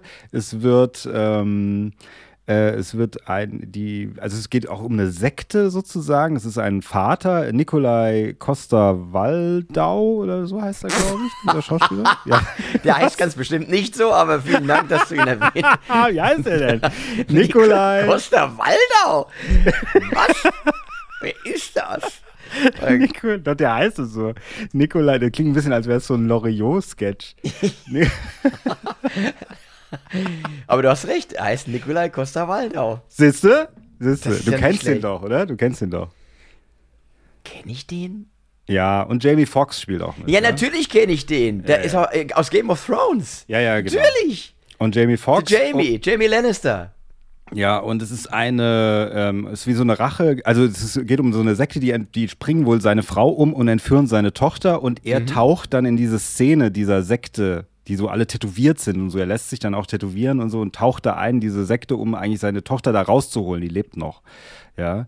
Und es ist ein sehr, sieht aus wie ein sehr harter, düsterer, ähm, brutaler, spannender Gangster, Sekten, Actionfilm und sieht sehr gut und ist von Nick Cassavetes, dem Sohn von John Cassavetes. Ähm, also das ist so ein Film, den will ich unbedingt sehen. Der sieht echt super aus, muss man echt sagen. Ja, cool. Klingt gut. Dann Ich sprechen mein, wir noch äh, zu. es, gibt ja. es gibt ja allgemein so ein paar äh, Filme, die ähnliche Stories erzählen, auch wenn es um so Sekten geht, um so äh, religiöse Eiferer, die dann so Menschen um sich scharen, wo dann Dinge Ja. schief laufen. Äh, Red State fällt mir ein. Von ja, äh, von Kevin Kevin, Smith. Smith. Ja, ja. ja. ähm, der auch so, so ähnlich war. Und ja, klar, also und vor allem mit der Besetzung, das klingt doch top. ja. Weiß man, wen Jamie Foxx spielt in dem Film? Wen er spielt? Ja, hast du im Trailer erkennen können, ob er einer äh, von den, von den Guten, von den Bösen, Von den Guten eher, von den Guten. Irgendwie Ah, ja, auch okay. ein von den Guten, auch relativ tätowiert sieht er da aus und so. Mhm. Und so, ich habe gerade hier eine E-Mail bekommen von dem Kinopolis, da waren wir gestern. Und Ja. dann muss man dazu sagen, du wolltest noch was zu essen holen. Ja, ich habe den wirklich frechen Wunsch gehabt, nach Beginn des, des Films, weil in einer, an einer Stelle, wo ich guten Gewissens aufstehen konnte, weil ich äh, die Spannung nicht mehr ausgehalten habe, bin Genau, ich wolltest wollte mir Popcorn kaufen holen, aber und war sind- niemand mehr da. Ja, und jetzt habe ich die Antwort bekommen. Ich habe das natürlich, als sie mich gefragt haben per E-Mail, wie wir es denn fanden, habe ich das natürlich geschrieben. Und Mhm. sie schreiben, unsere Theke schließt 15 Minuten nach dem Start des letzten Films. Leider lohnt es sich nicht, die Theke geöffnet zu lassen, wenn, es, wenn an dem Tag gar keine Filme mehr starten. Ja. Das war die Antwort. So, das wollte ich jetzt hier mal öffentlich Ja, gut, sagen. Es entbehrt nicht einer gewissen Logik, aber es, es muss ja eh jemand da sein, der aufs Kino aufpasst. ja, Und ja. warum gibt man dem dann sozusagen nicht die, die Gewalt darüber, auch nochmal so ein Popcorn da auszugeben? weil hier in Darmstadt wir ein Kuhdorf sind. Deswegen, weil dann. Ja, aber ihr habt ein fantastisches Kinoleben in Darmstadt. Das muss, Ja, muss ich jetzt mal wirklich stimmt. aus meiner Ja, Mainzer-Perspektive sagen, wo, wo ja wir natürlich ein paar Kinos haben, aber nicht so in der Masse wie ihr. Und auch nicht so, äh, so, ihr habt ja auch nochmal Programmkino, wo irgendwie OVs laufen und sowas. Das ist uns ja äh, nicht ganz so gegeben. Wir haben ein Kino, das macht das ab und zu, aber halt auch nur eins. Ja, und man muss halt dazu sagen, das Ding ist das, wie gestern zum Beispiel, dann sind da fünf Leute im Kino oder sechs Leute im Kino und die haben, äh, was weiß ich, noch ein, zwei Mitarbeiter, die dann noch die Karten abreißen und dann unten ist noch einer und oben ist noch einer am Popcorn-Dings und die gehen dann halt nach Haus, weil im Grunde haben sie auch, ja, pff, es lohnt sich nicht für so wenig Leute eigentlich das ganze Ding irgendwie, dass da noch einer steht und wartet bis zufällig. Und so ergibt sich das halt, weil einfach die Leute, es sind halt einfach auch nicht genug Leute im Kino. Deswegen ziehen die einfach ihre Mitarbeiter dann ab. Ich war ja auch nicht, ich war ja auch nicht sauer. Ich war saurer über den Film, aber wir wollen ja nicht, wir wollen ja nicht sagen, wie, der, wie wir den Film finden. Das machen wir gleich, ja. Ja. Na gut, also das wollte ich jetzt nochmal sagen, wie das hier läuft im Kinopolis. So. Und jetzt haben wir äh, noch den. Dann Liebe Grüße wir, ans Kinopolis. Ja, Stelle, natürlich. ja. Wir haben das doch total lieb und Wir nehmen auch Freikarten. wir nehmen auch Freikarten Und wir sind auch dankbar für die tollen OVs, die es hier gibt. Hier in der Wiege des Kinopolis, hier im Helia, freuen wir uns natürlich drüber, weil da nur noch OVs laufen und keiner drinne ist, außer wir. Und jetzt sprechen wir noch zu zweit, äh, weil wir den beiden gesehen haben, über die Milli Vanilli Story. Äh, Girl, you know it's true. Den Trailer von äh, The Milli Vanilli Story. Ja, aber den Girl, ganzen you know Film it's- nicht. Girl, you ganzen- know it's, It's true. true. Ooh, ooh, ooh, ooh, I love, I love you. you. Dang, dang, dang, dang, dang. Das war yes, aber- you know it's true. Das waren nicht unsere echten Stimmen gerade, muss man auch Nein, sagen. nein, wir haben das singen lassen von professionellen Sängern. Äh, ja, du, ich finde ja, dass das ganz cool aussieht. Mit Matthias Schweighöfer übrigens. Mit, äh, als, als Frank Farian oder was, ne? Schweigi, wie wir ihn gerne nennen. Ja, Oder? Ist ja so. als Frank Farian tatsächlich. Frank Farian. Ja. Und äh, du, es ist ein Biopic. Sieht ein bisschen aus wie so ein internationales Biopic, gell? Sie haben es so Ja. versucht, so ein bisschen äh, amerikanischer zu Genau. machen. Und ich würde mir das alleine anschauen, weil ich natürlich dabei war, als das alles passiert ist. Beim Frank Farian zu Hause. nein, nein. Echt? Das hast du nie erzählt. Ich habe kulturell teilgenommen an dem Ereignis, was da damals war. Also- Also an dieser Geschichte, die heute überhaupt kein Skandal mehr wäre, weil mit den Jahren das natürlich im Popgeschäft Geschäft nicht ungewöhnlich war, Hm. dass äh, Menschen, die äh, zu sehen waren, wie sie was singen, am Ende des Tages das gar nicht gesungen haben. Was? Es gab- das gibt's öfter ja, mal? ja, wer das denn noch? schon öfter mal, das weißt du da ja. mehr als wir alle anderen? Sag mal, wer ja, noch? aber ich darf das es natürlich nicht sagen. Ja? Also so. ich bin ja in der Szene ganz tief drin, ganz tief verankert in der Popszene, das weißt du ja. Hab schon ganz, hab ganz viel produziert, also schon ganz Mhm. Oh, viel. Ja, nicht, dass da oh, noch oh. Nam Namen. Helene Fischer zum Beispiel. Kann ja, die wirklich die hab- singen? Oder die, die, Helene Fischer kann tatsächlich wirklich singen. ja, ist Really? nicht vom also Band. die kann ist das, nicht Frank Farian. die, die kann auch den ganzen Akrobatikkrempel, den sie da macht. Also rein handwerklich ist das schon wirklich toll, was sie da macht. Äh, Ist musikalisch jetzt nicht meine, nicht mein Genre, nicht? Aber ich will ihr zumindest nicht absprechen, dass sie, dass sie das auch kann, sängerisch, äh, gesanglich. Ja, das, das, das kriegt sie hin. Wir sollten Äh, mal aber Helene andere- Fischer hier einladen, weil ich finde, dass. Aber wir reden jetzt ja nicht, ich, wir, wir, ne- wir, wir haben die 60-Minuten-Marke schon überschritten. Wegen der. Zielgruppe Deswegen lass uns jetzt mal bitte ein sagen, bisschen wir Butter bei müssen die mal Fische. eine andere Zielgruppe erreichen. Ich Wenn die mal Helene, Fischer Story im machen. Kino läuft, Ja, da können wir wieder drüber. Aber jetzt glaub, reden wir über Milli lief- Vanilli. Ja, die lief aber schon im Kino. Die hatte doch schon einen Film, glaube ich, gell? Hatte die nicht schon einen Film? Ich glaube. Helene oh, hat Entschuldigung. einen Film gehabt. Ich glaube, Helene Fischer, hat, hat die nicht schon so einen Film über ihr Leben? Schreib's uns in die Kommentare. Also, Milli Vanilli, ja, mal gucken, ja. Mal sehen, ob, also ich weiß nicht, mal sehen. Zusammen gucken wir das vielleicht. Aber nicht, einzeln gehe ich, würde ich jetzt nicht ins Kino gehen für diesen Film, muss ich ganz ehrlich sagen. Nein? Nein, auf keinen Fall. ich bekloppt, ey. Ich gehe doch nicht in den Milli Vanilli-Film, ey. Ja, gut, aber du bist natürlich auf jeden Fall bei, bei Taylor Swift am Start, wie ich gehört habe. Die Ach, Eras Taylor Tour. Swift, da reden wir jetzt gleich drüber. Ja, Wir sind doch, ich bin doch ein Swifty, du auch? ja, selbstverständlich. Also gehen wir mal ruckzuck in die News. So, jetzt sind wir in den News. Ja. Was, was war knapp? Also, äh, Taylor Swift, wer sie nicht kennt und noch nichts von ihr gehört hat, hat vermutlich nicht am öffentlichen Leben teilgenommen. Äh, oder war irgendwo in, in so ge- eingesperrt und kam ich habe jetzt sie ja hier, raus. ich habe sie hier als Pappaufsteller, als lebensgroßen Pappaufsteller. Ja, ich du hast die sagen. Swift als Pappaufsteller. Ja, also ich nicht, sondern meine Tochter hat sie als Pappaufsteller, aber es ist Okay. trotzdem in unserer Wohnung. Ist deine Tochter ein Swifty? Ja, kann man sagen. Ja. Ja. Und deswegen bin Nee. ich auch ein Swifty. Aber ich habe ihr tatsächlich, als sie klein war, die Taylor Swift vorgestellt. Hab gesagt, guck mal hier. Man muss auch mal eins sagen, und wir waren eben bei Helene Fischer, die wirklich was kann. Die Taylor Swift kann auch wirklich was. Also man, äh, gibt ja viele, die so ein bisschen das Ganze belächeln, weil es natürlich am Ende Popmusik ist und Popmusik immer belächelt wird. Aber die kann halt was. Und ihre Tour ist unfassbar erfolgreich. Ja. Das nicht ohne Grund, weil sie mit großer Hingabe da ein dreistündiges Konzert jeden Abend auf die Bühne bringt und technisch auf dem höchsten Niveau äh, mit allem drum und dran. Und das bringt sie jetzt ins Kino und der Kinofilm hat jetzt schon zu Beginn 700 Fantastilliarden eingespielt. Also das wird auch ein Riesenerfolg. Und äh, die Videos sind ganz lustig, die gepostet werden. Dass also wirklich die Fans in den Kinos singen, tanzen und springen, Polonaise vor der Leinwand machen und sowas. Also das ist mal auch wieder hier Event im Kino, mit anderen zusammen gucken, geht ins Kino. Da wird mich es auch nicht stören, wenn gesungen wird. Beim Exorzisten hat es mich ein bisschen gestört, dass hinten gesungen worden ist. Aber bei Taylor Swift ist das okay. Ja. Ja, Ähm, also halt so, es ist ja kein Konzertfilm, sondern es ist Doch. einfach Kon Konzert. Nee, es ist ein Konzert, oder? Ja, aber was ist denn der Unterschied zwischen einem Konzertfilm und einem Konzert? Jetzt, jetzt bin ich gespannt. Naja, also ein Konzertfilm wird vielleicht ja noch ein bisschen was über sie Ja, erzählen. das wäre dann eine Doku. naja. Das wäre eine Konzertdoku. Nee, ja, also äh, was ist denn der Unterschied zwischen einer Konzertdoku und einem Konzertfilm? Ein Konzertdoku ist, wenn tatsächlich hinter den Kulissen die Proben gezeigt werden, wenn wird, wie das Konzertfilm? entwickelt worden ist. Und Konzertfilm ist, wenn von A bis Z einfach das Konzert Ein, abgefilmt Kon ein wird. Konzert? Das gibt's im Kino nicht. Das ist ja kein Konzertfilm, das ist ein Konzert, dann ist er live da. Achso, meinst du? Also wenn du okay. ins Kino gehst und die steht auf der Bühne, Ja. dann ist es ein Konzert. Wird der Film abgespielt, ist es ein Konzertfilm. Würde ich jetzt mal um. Tobipedia würde das jetzt so definieren. Ah, naja, also wenn das, aber jetzt wird das, wo das so erfolgreich ist, wird wahrscheinlich Disney bald irgendwie Taylor Swift aufkaufen und ganz viele Serien produzieren, oder?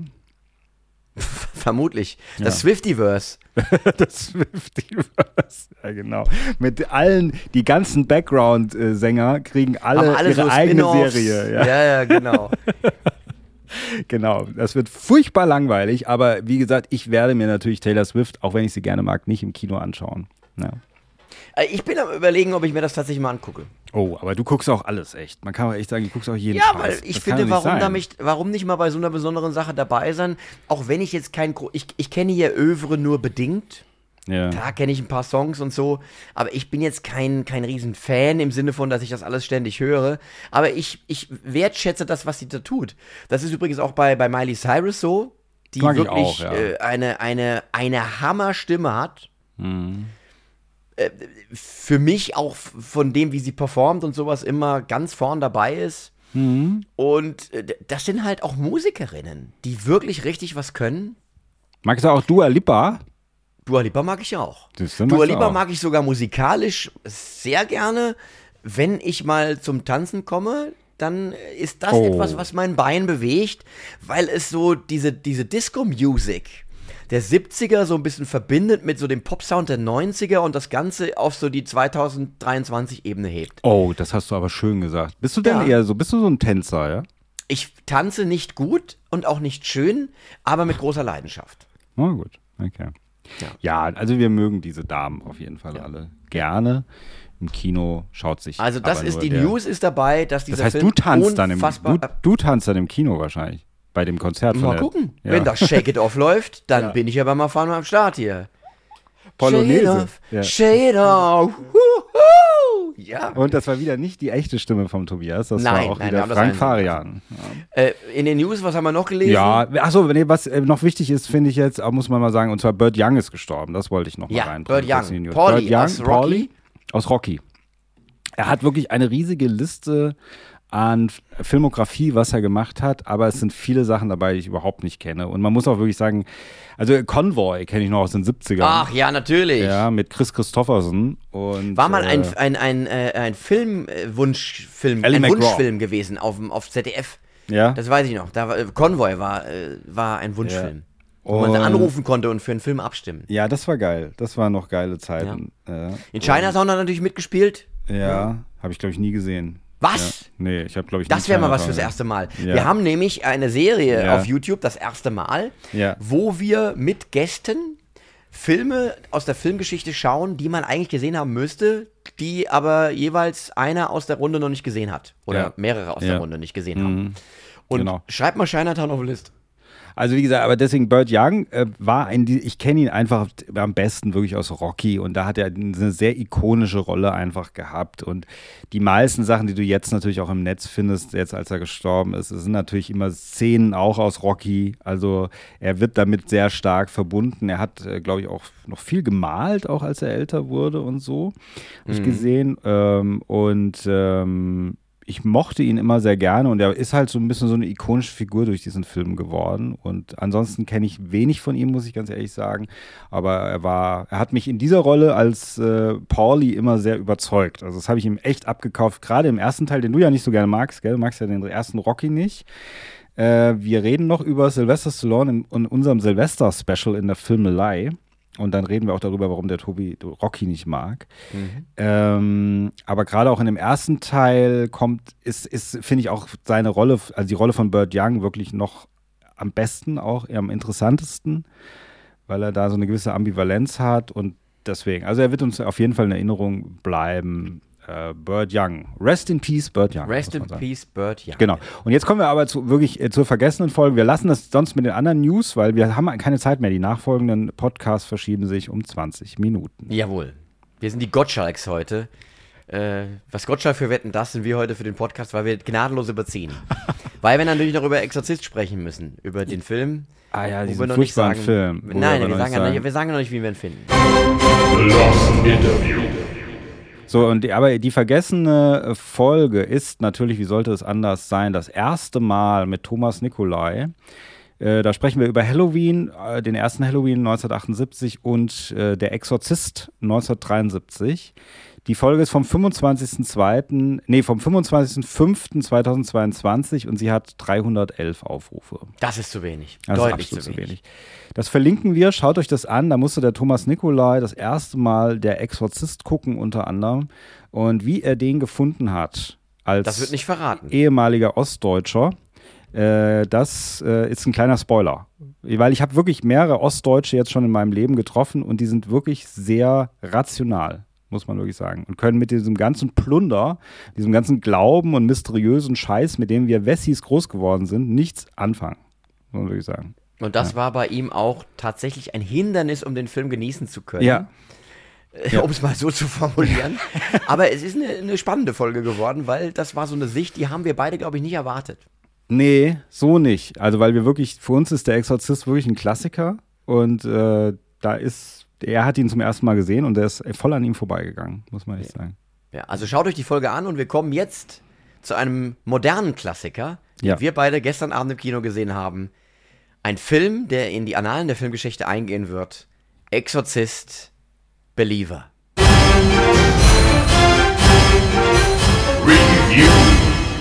So, Bruder äh, Tobias, mein Sohn, Bruder Peckham. ja.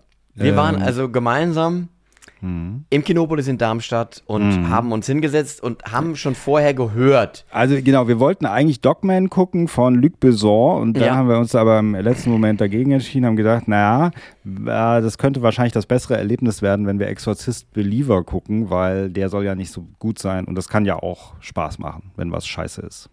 Dachten wir. Ja, also wir haben viel, wir haben viel böse, böse Reviews gelesen über den Film. Wir haben gelesen, der Film sei überflüssig. Und dem möchte ich vehement widersprechen. Der Film ist nicht überflüssig, der Film ist eine Frechheit. Der Film ist einfach eine unfassbare Frechheit. Um mal vorwegzuschicken, was ich von dem Film gehalten habe. Du hast mich auch aufgebracht erlebt an verschiedenen Stellen des Films. Du hast es, glaube ich, eher mit Humor genommen. Ich war wirklich teilweise persönlich beleidigt was uns da präsentiert wurde, was uns gezeigt wurde. Ja, ähm, war- aber eins nach dem anderen. Ja, das genau. Ich, ich habe das im Endeffekt auch so ein bisschen. Das war wie so, als ob man auf einen Bus wartet. Das war so, da ist irgendwie so, da ist so immer so ein warmer Wind an einem vorbeigezogen, aber irgendwie ist nichts passiert. Und dann hat man am Ende auch vergessen, dass man überhaupt gewartet hat, als es fertig war. Und man wusste auch gar nicht mehr, um was es ging. Also so, das Und war warum so, er überhaupt weg wollte mit dem Bus, das war auch unklar dann Ja, irgendwann, ja. also es war völlig, ist völlig an mir vorbeigegangen, dieser Film, weil der war inhaltlich einfach so schwach und so, der war so verkehrt irgendwie, dass ähm, man fast gar nichts darüber sagen kann, letzten Endes. Es, es ist spannend, weil äh, es ist so, dass die, die Produktionsfirma, wer ist es? Ist es Warner? Nee. Es ist, also jetzt ist es Universal, Universal, als die haben- Distributor, aber es ist. die haben äh, auch Fantastilliarden bezahlt ja, genau. für die glaub, Rechte an diesem Franchise, an, an, diesem Mor Exorzist. an Morgan Creek Franchise. sogar, glaube ich, oder ist es nicht? Aber Ja. das schreibt uns das in die Kommentare. Ich glaube, es ist Morgan Creek, weil die auch, Morgan Creek äh, erscheint auch noch als Co-Produzent, glaube ich. Mhm, mhm. Ja. Und die hatten die Rechte und Universal hat die zurückgekauft, aber früher waren die Rechte bei, ich habe doch hier die, DV bei Warner. Also früher waren die bei Warner. Ich habe ja hier die Blu-ray von Der Exorzist 1. Übrigens, Also auf jeden Fall das ja, Studio, was jetzt produziert hat, hat Ja. Furchtbar viel Geld bezahlt, dass sie das machen dürfen.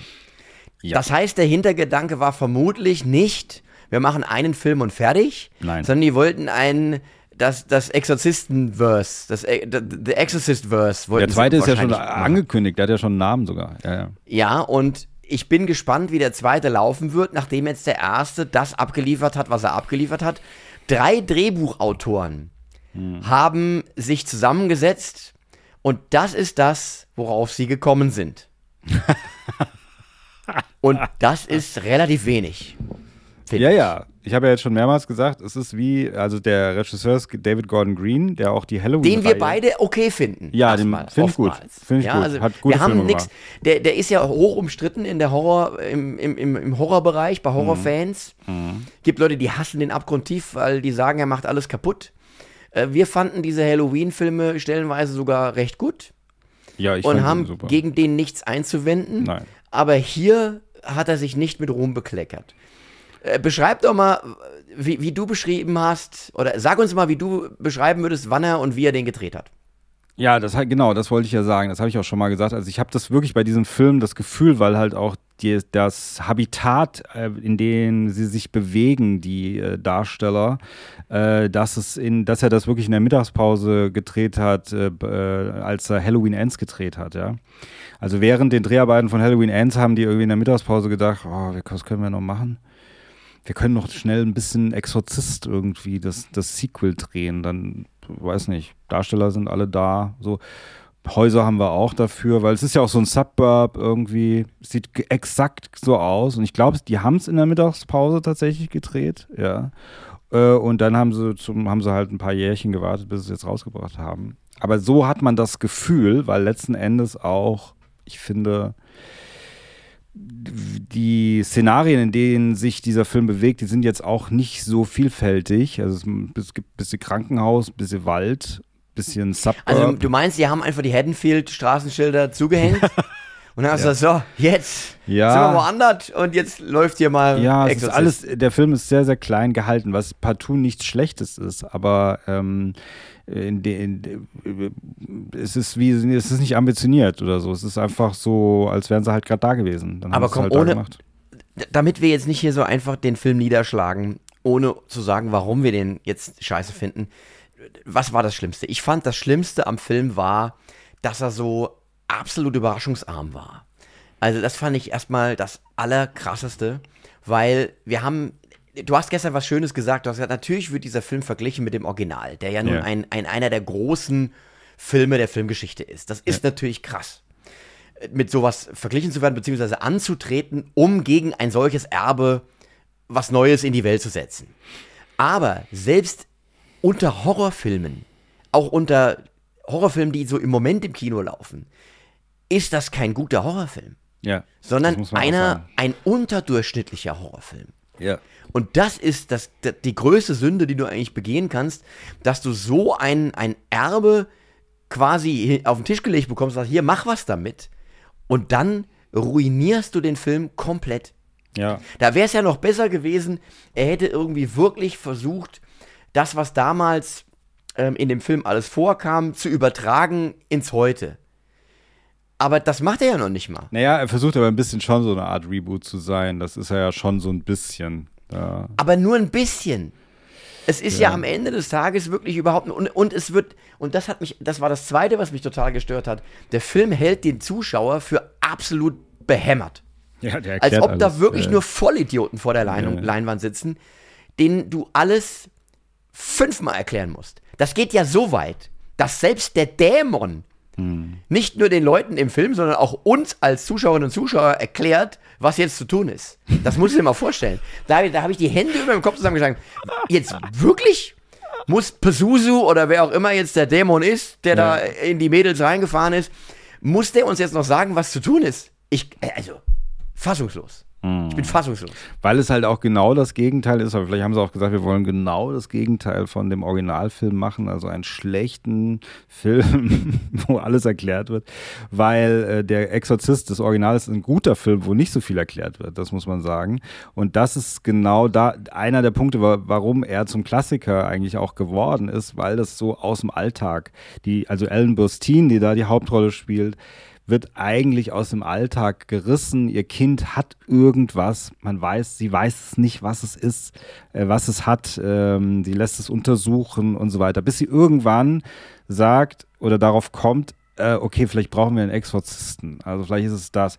Und dieser Weg dahin, der ist schon sehr, der, also der wird auch nicht so viel erklärt. Das passiert und irgendwie kannst du dich auch wenn du selbst Vater bist oder so, du kannst dich da auch ein bisschen reinversetzen, diese Ohnmacht, die sie spürt eigentlich, dass sie nicht weiß, was da los ist. ja, und vor allem, du, du darfst ja eins nicht vergessen, der Film ist ja, fängt ja auch schon so an, dass er ein Mysterium aufbaut für jemanden, der den Film sich anschaut, das aber bis zum Ende nicht vollends erklärt wird. Ja. Also da stolpert ja Max von Südow anfangs durch diese, durch diese Ausgrabungsstätte Ja, und findet dieses, diese, dieses Figürchen, wenn ich es richtig in Erinnerung habe. ja. Aber was genau jetzt das mit der Besessenheit der kleinen Reagan zu tun hat, das wird nicht ausbuchstabu äh, aus, ausbuchstabiert, sondern man kann sich das irgendwie so ein bisschen zusammenreimen, aber es bleibt total offen. Ja. Und damit ist der Film noch bedrohlicher, weil dir eben nicht alles haarklein quasi mit Tafelschaubild erklärt wird. Ja. Und Ja, ja. der Film lässt Ja, ja. keine Ungewissheiten, lässt nichts offen. Da ist alles bis ins Letzte erklärt, warum das so ist, was die gemacht haben, das dann dazu, das dazu führt, dass der Dämon in sie eingefahren ist, dass das so eine, so eine, so eine Doppelbesessenheit ist, dass die beiden da zusammen verbunden sind. Kein, ist kein Geheimnis. Nichts. Ja, also es ist vor allem, was ich halt auch sehr ärgerlich finde, ist eigentlich, dass man, deswegen habe ich ja mal am Anfang zu dir gesagt, weil ich das in dieser ähm, Red Letter Media Half in the Back Show gehört habe, dieses Wokeicist, ja, dass man sagt, der ist sehr woke, dieser Film.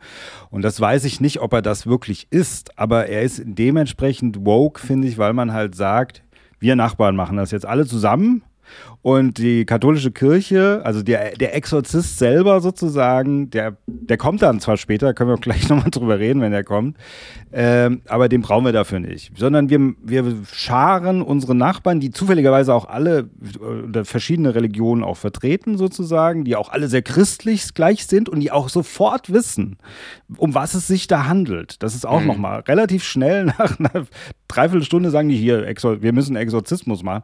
Also so, und die Kirche oder der, dieses Thema einfach, die, von diesen, wie es halt auch in dem ersten Teil war, das wird halt vollkommen, wird gesagt, das brauchen wir nicht. Wir machen das hier, haben selbst, machen das mit unserer Hausbibel. Wir brauchen das alles nicht mehr. Das ist alles von vorgestern, diese. Und das ist aber eigentlich nicht so, wie man sich das halt vorstellt von der Thematik, weil es ist ja ein Exorzist, ein, ein Austreiber, ein, weißt du, so. Ja. Also, Fi- finde ich. Natürlich kann man sagen, ja, jeder kann ein Exorzist sein. Das ist nämlich genau diese Botschaft. Jeder kann ein Exorzist sein. Auch du kannst ein Exorzist sein. Aber das ist halt irgendwie, weiß nicht, Also ich- scheiße. Ich will sowas nicht sehen. ich, ich, ich, tu, ich tu mir da mit dem, mit dem Begriff Woke natürlich, also letzter, was auch oft momentan als negativ und als Schimpfwort benutzt wird, wo man jetzt näher einsteigen müsste, wo ich sage, äh, das ist äh, Ja, positiv Ein- und negativ wird das benutzt. Das wird genau, richtig. Also äh, ich finde, man muss sich das immer genau anschauen. Ich finde, das, das, das wird ja oft Filmen vorgeworfen und sowas. Und ich finde, hier ist es was anderes. Ja, ich finde, das ist jetzt mal ganz weg von dieser Woke-Diskussion, gut, schlecht, positiv, negativ. ist aber dieses, dieses jeder Nein, kann es- alles es, sein. Das Genau, es soll, so. es soll, es ist für meine Begriffe eine, eine, eine, mm, eine wirtschaftliche Entscheidung, die der Film getroffen hat, um möglichst viele Menschen anzusprechen. Ja, um natürlich. viele Menschen anzusprechen. Das ist Und was du Zeitgeist. beschreibst, Ja. jeder kann, jeder kann einen Exorzismus machen. Auch du kannst einen Exorzismus machen. Ja, ja, Ja, das meine ich also aber. multikonfessional Ja. findet dieser Exorzismus statt und das ist im Film eigentlich sinnlos. Und dann wird aber trotzdem der katholische Priester Ja. äh, inszeniert. Das fand ich die, die lächerlichste Szene ja. überhaupt. Ja, ja. Wo, die, wo der wehrt sich erstmal dagegen, weil er keinen offiziellen Auftrag der Kirche bekommt. Hadert dann mit sich, betet Rosenkranz im Auto. Ja, und dann kommt dann der Vater an die Tür, an, ans Autofenster und sagt, hier, der wahre Kampf, der findet da drin statt. Und geht wieder rein. Und dann war natürlich klar, gleich kommt er um die Ecke. Und das wird wirklich so, ich habe ja wirklich nur noch auf irgendeinen Rocksong gewartet, der eingespielt wird. In dem Moment, wo der katholische Priester um die Ecke kommt. Ja. Und dann doch wieder so, hier, der Hero, jetzt kommt er. Jetzt ist er da. Und auch das hat überhaupt nicht funktioniert. Null. Ja, und er, ihm wird da der Hals rumgedreht von den Dämonen, weil er die Dämonen anfasst, die besessenen Mädchen anfasst und dann hat man diese Halsumdreh, also das passiert dann drei Minuten später, er hat auch nur einen kleinen Auftritt, ja, und dann müssen es halt doch irgendwie die Nachbarn richten. Ja, und vor allem das Schlimme ist, er hat ja so eine kleine Rolle. Ja, Ist so blass, ja. auch schon vorher, dass es dir eigentlich egal ist. Was mit dem, mit auch dem das. Priester aber, passiert. aber das finde ich ist generell das Problem. Natürlich hast du bei den Hauptdarstellern, muss man sagen, bei dem Vater und der Tochter, zu denen hast du schon so ein bisschen ein, genau, die, ein die werden eigentlich ganz gut ja? inszeniert, das ist So. okay. Ja. Und dann ist, bist du am Ende, wo dann der Dämon sagt, so, jetzt müsst ihr euch entscheiden, welches ein Mädchen stirbt, eins überlebt, ja. Und dann äh, denkst du ja erst, dass die, die Hauptdarstellerin, das Mädchen, dass das tot ist. Und dann ist es doch nicht tot, sondern das andere. Spoiler. Da, da war ich dann schon froh. Also da da habe ich schon schon gedacht, gut, dass die Hauptdarstellerin überlebt und nicht das andere Mädchen, theoretisch, weißt du? Also so. Ähm, auch wenn diese ganze Sache auch keinen Sinn gemacht hat. Aber, Ja, aber das ist doch auch wieder so mit einem Sicherheitsnetz gemacht worden, weil diese andere Familie, wo das Mädchen letzten Endes dann nicht überlebt, die haben ja noch zwei Kinder. Dann Ja. ist es ja nicht so schlimm. Ja, weißt du, das ist so das, was vermittelt wird von diesem Drehbuch, was eigentlich auch total zynisch ist von, von, Mhm. der, von der Herangehensweise, von der Denke. Weil am Ende empfindest du das gar nicht so als Schlag in die Magengrube, dass die andere stirbt. Also es, Nee. es, es, es ist wirklich, es ist fast egal, wie der Film ausgeht. Und das ist doch schlimm. Ja, das muss man sagen. Und man muss wieder nochmal das Original eben äh, in den Vordergrund stellen und sich da mal das Ende überlegen, ja, wie das da war. Und äh, dass, dass ähm, der eine stirbt, Max von Sydow stirbt am Herzinfarkt. Und der andere sagt dann, nimm mich, nimm mich und springt aus dem Fenster und dann ist der Film fertig und es lässt sich vollkommen verstört zurück, das Ganze, ja. Ja. Guckst dir das an, denkst, ach du Scheiße und so. Naja, Und der Held des Films. äh, Und den begleitest du ja auch, wie er mit seinem Ja. Glauben hadert, Ja, wie er ja. fast schon aufhören will damit. Ja?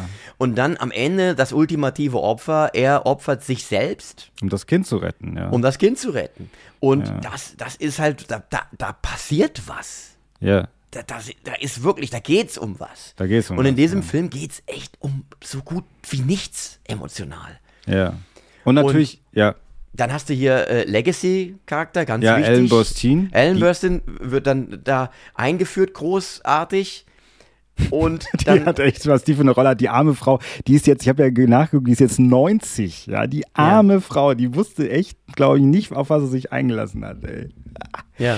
Das, das tut mir wirklich echt leid für die. Diese Rolle, die die da hat, auch konträr, das muss man ganz deutlich sagen. Ich habe mir das auch heute nochmal angeguckt. Es ist wirklich, wirklich konträr zu ihrer Rolle, die sie wirklich im ersten Teil hatte. Ja, also dieses, wie sie, klar kann man sagen, sie ist jetzt so eine verbitterte alte Frau, aber trotzdem sie ist dann irgendwie also wie sie das auch erklärt und deswegen sage ich das auch nochmal mit diesem Woke, mit diesem Inhalt, als sie dann sagt, äh, ich durfte bei dem Exorzismus am, da beim ersten Teil nicht teilnehmen, weil das, das war das Patriarchat. Jetzt mach doch auch nicht mit bei diesem Vogue, bei dieser Vogue-Kritik.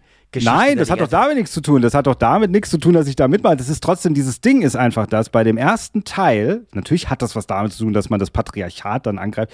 Äh, Das ist nun mal, die katholische Kirche ist halt ein Patriarchat. Was soll man denn tun? Das ist halt so, ja.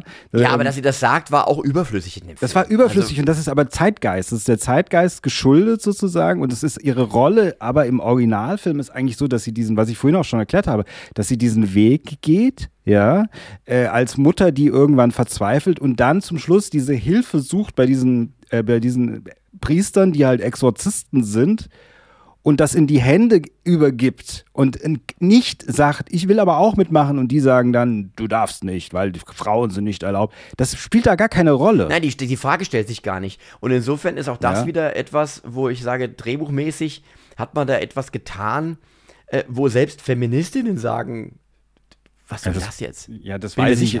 Das hat ja Doch. dann nichts damit zu tun. Es geht einfach nur darum, es ist über, ein überflüssiger Dialog, der nur dem Zeitgeist geschuldet ist. Werde jetzt nicht mehr dieses Wort woke sagen, damit du dich nicht aufregst. Ich Aber mich- dieses, dieses, diesen Zeitgeist trotzdem, der im Grunde das Gleiche bedeutet, ja, da, äh, ist das ein okay, bisschen aber- geschuldet. Ist ein bisschen geschuldet, dass man solche Monologe, Dialoge damit einfügt, die keinen Sinn ergeben. Ja. Die keinerlei Sinn Ja, ergeben. nee, und, und es ist wirklich, es bleibt, tot, bleibt total sinnlos, weil der Originalfilm das einfach nicht hergibt, diese Interpretation oder diese, äh, diese, diese Lesart, die dann auf einmal da verbreitet wird an der Stelle, ja. Und dann, dann hast du natürlich auch so Szenen, wo jemand, der auch nur ein bisschen geschult ist im Filme schauen, also der schon einiges gesehen hat, ähm, auch genau weiß, was dann als nächstes passiert. Ich habe es äh, Tschechows Kruzifix genannt gestern Ja, Abend. ja, ja, ja. Das fällt von der Wand und ist schon, sieht schon sehr spitz und scharf aus. Landet dann natürlich in den Augen von Ellen Burstyn, Ja. die wie lange zu sehen war? Zwei Minuten vorher? Drei? Ja. Und die dann, und, und da habe ich, ja- weißt du, David Gordon Green hat gesagt, wahrscheinlich hier Halloween 2. Da haben wir doch die Jamie Lee Curtis ins Krankenhaus gelegt. Das war doch da schon super. Ja. Ja, machen wir mit der Ellen Burstyn auch. Liegt die dann auf einmal da im Krankenhaus, hat die Augen ausgestochen, kriegt so zwei Küchensiebe auf die Augen gedengelt und dann liegt sie da und nimmt quasi per, per Fernexorzismus Ja. an dem letztendlichen Exorzismus im Film teil, wo Ja. sie also ganz äh, dann die Arme so in die Luft reckt und dann irgendwie geistig mit dabei ist. Ganz, ganz furchtbar. Ja. Krude. Ja. Ja. Ja. ja. Und am Absolut. Ende dann natürlich noch die, wo, wo dann Linda Blair, die echte Linda Blair, die Reagan gespielt hat, dann da reinkommt äh, zu Ellen Burstyn und sie wieder zusammengeführt werden. Irgendwie war Linda Blair verschollen. Und das, das ist die letzte Minute des Films. Und dann hört er auch schon auf. Ja, damit Linda Blair auch noch mal mitspielt irgendwie. Ja. Und ich fand aber auch am Anfang, ehrlich gesagt, es fing ja am Anfang an, die waren irgendwie in der Karibik oder irgendwo, keine Ahnung. Haiti, das ist, ähm, Haiti und dann gab es dieses, gab es das Erdbeben. ja, das, da wurde auch gesagt, dass es ein bisschen geschmacklos sei, weil es das ja wirklich gab. Ja. Also, dass der Aufhänger für diesen Film letztlich eine, eine real existierende Naturkatastrophe ist, ähm, die auch arg konstruiert in diese Story eingefügt ist. Weil letztlich, worauf sie hinaus wollen im Drehbuch, ist ja, dass der Vater vor der unmöglichen Entscheidung steht. Seine Frau, die Schwangere, wird so schwer verletzt, dass er sich entscheiden muss, rettet man im Krankenhaus die Tochter oder die Frau.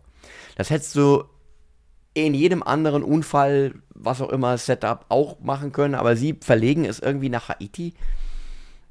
Warum wird das Geheimnis von ja, und äh, ich, David ich, Gordon muss, ich muss wirklich auch ehrlich sagen, das es spielt dann in Haiti und auf Haiti und dann ist auch, ähm, ich weiß gar nicht, ob da schon so da irgendwas mit Ritualen am Anfang ist. Ich glaube nicht. ja Die- klar, Die, fotogra die wird doch mitgenommen. ja da. Nein, nein, aber sie wird mitgenommen von einer Frau, die Ja. sagt, sie hat gute, gute Wünsche für die Tochter. Ah, ja, ja, Und dann, ja, dann mixen die doch da was So. an und Beschwörungsformeln und was auch immer, Genau. was da passiert. Aber eigentlich eine gute Sache, was und das dann letztendlich mit dem Exorzismus zu tun hat.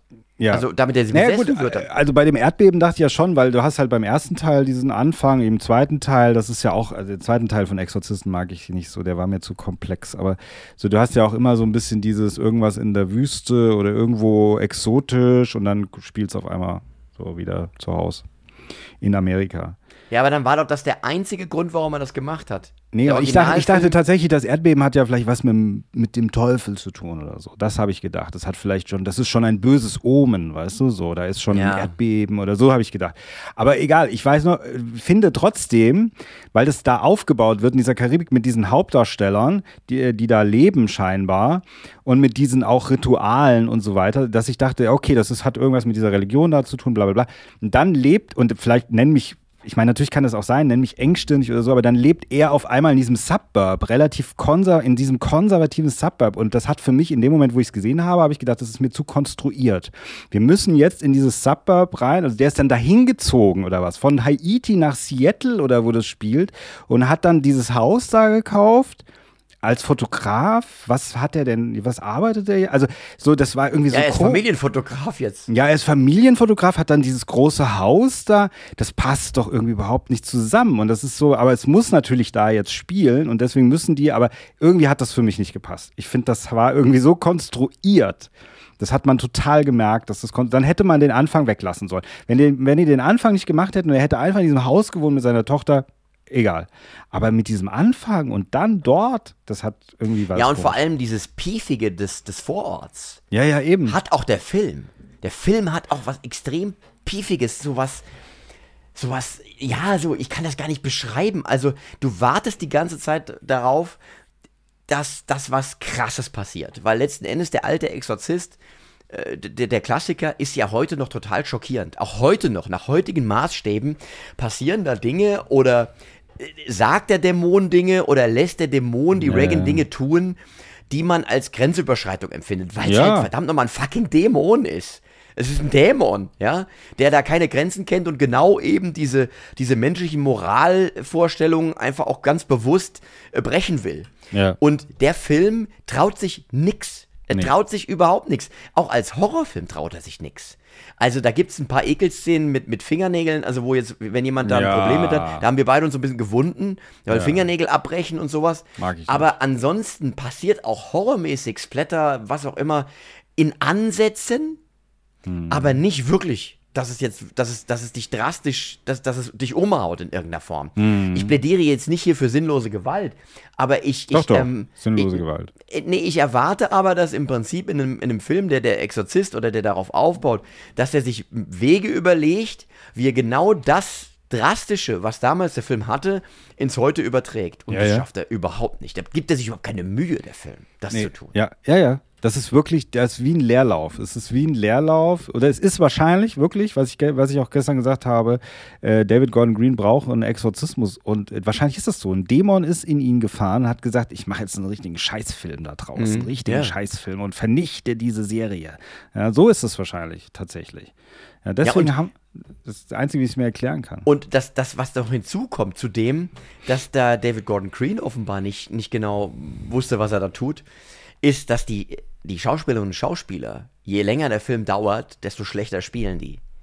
Also ich finde gerade diese Avengers Assemble, Ja, also Nachbarn. Exorzisten-Avengers, die ganzen Nachbarn und der, dann noch der Priester von, äh, der da aus, der, aus dieser Kirche, wo dann die, die Eltern von dem anderen Kind äh, die aktiv sind, der kommt dann auch noch um die Ecke und dann, dann, äh, dann, dann stehen die da beisammen und auch gerade, wie heißt sie? Anne Dowd heißt sie, glaube ich, die, die Nachbarin, ja. Die kenne ich aus Handmaid's Tale. Da spielt sie total gut. Aber in dem Film, das ist teilweise grottenschlecht. Die sind auch alles. äh, Grottenschlecht, wie sie spielt. Ja, das ist auch, also der Hauptdarsteller hier, der heißt Leslie Odom Jr., der Den hat, fand ich gar nicht schlecht. Der hat in Knives Out übrigens so ein Glass Onion mitgespielt. Das Den müsstest du eigentlich kennen, weil du diese Filme doch guckst. Ja, ich hab das gesehen, aber das, ja. Und dann hat er aber auch in Hamilton, in diesem Musical, Ja. und der, er hat auch schon hier ganz viele äh, Alben rausgebracht. Hier Simply Christmas 2016, The Christmas Album 2020. Ah. Und die Nachbarin, die eine, die Mutter von dem anderen Mädchen, Jennifer Nettles, das ist auch eine Sängerin, eine ganz bekannte, American Okay. Singer, Songwriter. Also spielen viele Sänger und Sängerinnen mit, kann man sagen. Wahrscheinlich alle, die. Äh, also hätte, hätte auch. Exorzist das Musical machen können. Absolut. Und das Absolut. wäre vermutlich unterhaltsamer gewesen als das, was wir gesehen haben. Absolut, absolut. Also man muss wirklich The sagen. power of Christ compels you. Ja, und The da- power of da- Christ compels you. Da komme ich wieder zurück zu eben von allen Geistern besessen, weil da teilweise an, an den Film hat es mich erinnert. Also ich würde auch sagen, beim Streamingdienst, wenn Ihnen das gefallen hat, äh, dann gucken Sie nochmal von allen Geistern besessen, weil der wird besser, ja, Ja. muss ich sagen. Der ist tatsächlich besser. Ist auch mit Linda Blair, also auch mit Legacy-Charakteren äh, und äh, macht mehr Spaß, ihn zu gucken, ja, auch heute noch. Äh, und, da, also es, ist, es bleibt ein absolutes Rätsel und Mysterium. Ich habe gelesen, jetzt der zweite Teil soll 2025 kommen und der heißt, ähm, ah, wo habe ich es denn hier? Ah, hier. The Exorcist Deceiver 2025. Deceiver. Naja, ich, ich habe auch hier das Gefühl, man hat versucht, auch eine, wir haben ja schon mal drüber gesprochen, immer, dass es immer schwierig ist, wenn du so einen Film, der aus den 70er, 80ern äh, kommt, wenn du den versuchst zu rebooten oder anzuknüpfen an diese Filme, dass du heute die große Schwierigkeit hast, dass so meine Generation, unsere Generation, unser beider Generation, wir können damit was anfangen, aber es dann halt eine, eine große Lücke gibt, ähm, von Leuten, die damit gar nichts mehr anfangen können. Junge Menschen, ja. Und die wollten sie vermutlich damit jetzt auch ansprechen. Ja, Ja. der, der Ja. Horrorfilm boomt ja auch tatsächlich, auch gerade der, der junge Horrorfilm, ja, äh, Talk to Me und, und, und wie sie alle heißen, oder auch Smile war ja eine Sensation gewesen. Und man hat jetzt versucht, da allen gerecht zu werden. Den alten Fans, und den Jungen und ich glaube, du hast wieder keinem einen Gefallen getan. Weder den einen noch den anderen.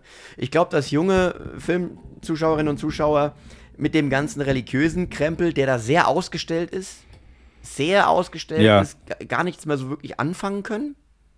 Ja, das ist, wird Ähm, so dargestellt, als wäre das auch, ich meine, vielleicht ist es in Amerika auch normal, aber es wird äh, zu sehr so normal dargestellt, als ob ich hier bei meinen Nachbarn klingel und die haben die Bibel in der Hand und sagen, oh, wir wollten gerade in die Kirche, in die Gemeinde, kommen Sie auch Ja, ja. gleich. Ja, ja, das ist, so ist die Realität bei uns in Deutschland aber nicht, ja. Ja, ja.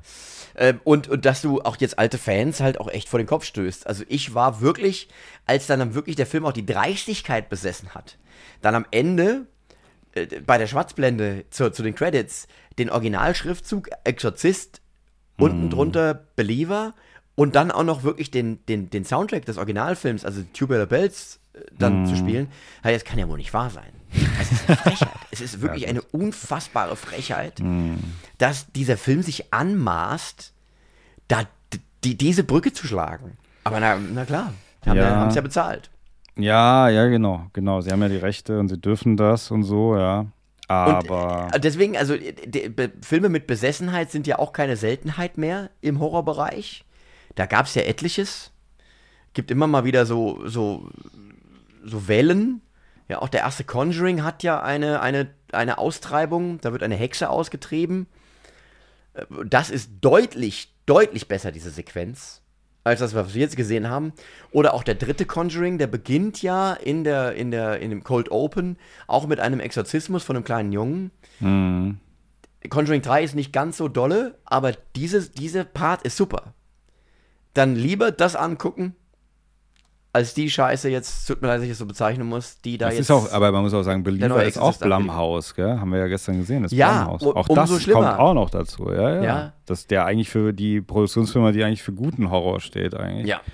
Und mein, das ist genau das, auch weil du sagst, es ist nicht Fisch, nicht Fleisch. Ähm, meine Tochter wollte den unbedingt sehen. Ich weiß genau, wenn ihr den sieht, findet ihr den nicht so gut. Die, ich bin mir sicher, die findet den okay, aber ich glaube, die hat sich auch was anderes vorgestellt, weil es ist einfach zu wenig da. Zu wenig Substanz, zu wenig Horror, zu wenig Spannung, alles zu wenig. Ja. Ja.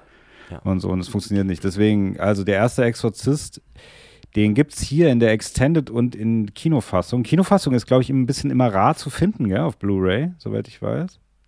Ist das so? Also ich habe auch Also es diese, war, mal beide eine, drauf sind. es war mal eine Zeit lang so. Ich weiß nicht, ob es jetzt noch so ist. Also Extended Director's Cut. William Friedkin ist ja erst vor kurzem gestorben, muss man sagen. Ist noch nicht so lange her. Der Arme, der würde sich, wenn der den Film sehen würde, ey, den neuen, der wäre echt entsetzt. Und dann weiß ich, ich glaube, er rotiert im Grab. Ja, ja, er dreht sich im Grab um. Und äh, ich hier nochmal der Exorzist Teil 3 von äh, William Peter Blatty, der auch die Vorlage geschrieben hat als Jawohl. Buch. Der soll, und haben wir gestern noch drüber gesprochen, auch sehr gut sein, der dritte Teil. Ähm, da sind keine besessenen Mädchen dabei, aber so ein Killer mit so einer riesigen Gartenschere, der immer den Leuten den Kopf abschneidet. Und den will ich mir unbedingt angucken. Aber ich muss auch ehrlich sagen, natürlich, ich frage mich immer, und das habe ich mich schon vorher gefragt, auch als wir den Trailer mal besprochen haben von Exorzist Believer, wie viele Exorzistenfilme braucht man eigentlich? Weil das Thema spricht mich nicht so an. Dieses immer irgendjemand, der sagt, "Ah, ich werde dich töten, ah, ich komme aus der Hölle und so. Weißt du, wo ich so denke, oh ja, okay. Aber wie oft will ich das denn sehen? Immer diese besessenen Menschen. Weißt du? Ist schon in der Realität schlimm genug. Da hat man ja schon auf der Straße hier in Darmstadt be- begegnet man einigen, die reden so und die sind nicht besessen. Ja. Von daher, Zumindest nicht, dass du es wüsstest. ja, das ist einfach so eine hessische Art auch, ja. Aber deswegen will ich das noch im Film sehen, ja, noch zusätzlich. Ja. Also deswegen, das ist auch, weil es gab ja vor kurzem The Pope's Exorzist mit hier dem Crow, dem Russell. Der läuft jetzt auf Netflix schon. Ja, der läuft auf Netflix. Da bin ich in, nach einer halben Stunde eingeschlafen. Meine Tochter hat ihn irgendwie fertig geguckt, hat gesagt, oh ja, geht. Ja. Auch, weil es ist halt das gleiche Thema. Priester kommt irgendwo hin, treibt den Dämon aus, geht wieder nach Haus. So.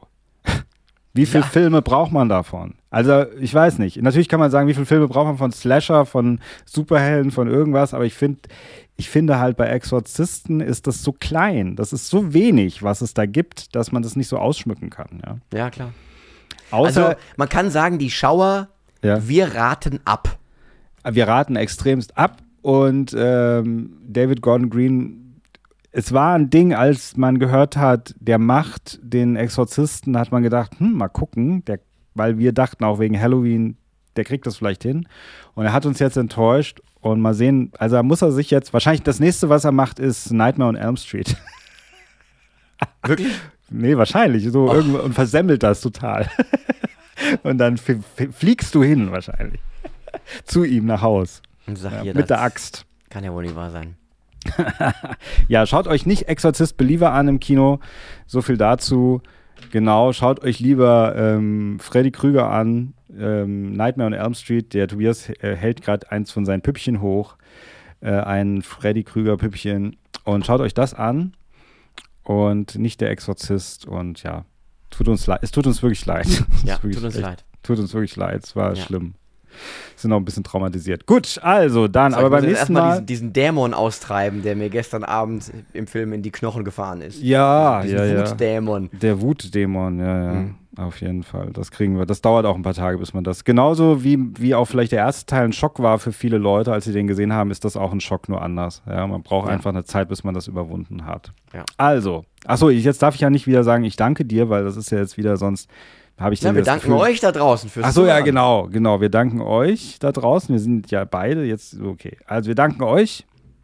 Und ich danke dir, dass Ich ich, danke dir dir auch. durfte. Ja, ich danke dir auch. Und Ja. ähm, ich weiß, wir haben ein bisschen überzogen. Wir entschuldigen uns bei den nachfolgenden Podcasts und nächstes Mal sind wir pünktlicher. Ja, wir versprechen Jawohl. es ganz hoch und heilig. Okay, also dann mach's gut. Noch, sag, doch noch, sag noch was Lateinisches am Ende, Tobias. Äh, äh, Auri Sacra Fames. Das weiß ich aus Asterix, das heißt verfluchter Hunger nach Gold. Ach so, ich dachte, das heißt, du gehst mir auf den Sack. Ja. Ja, auch das. Das heißt auch das.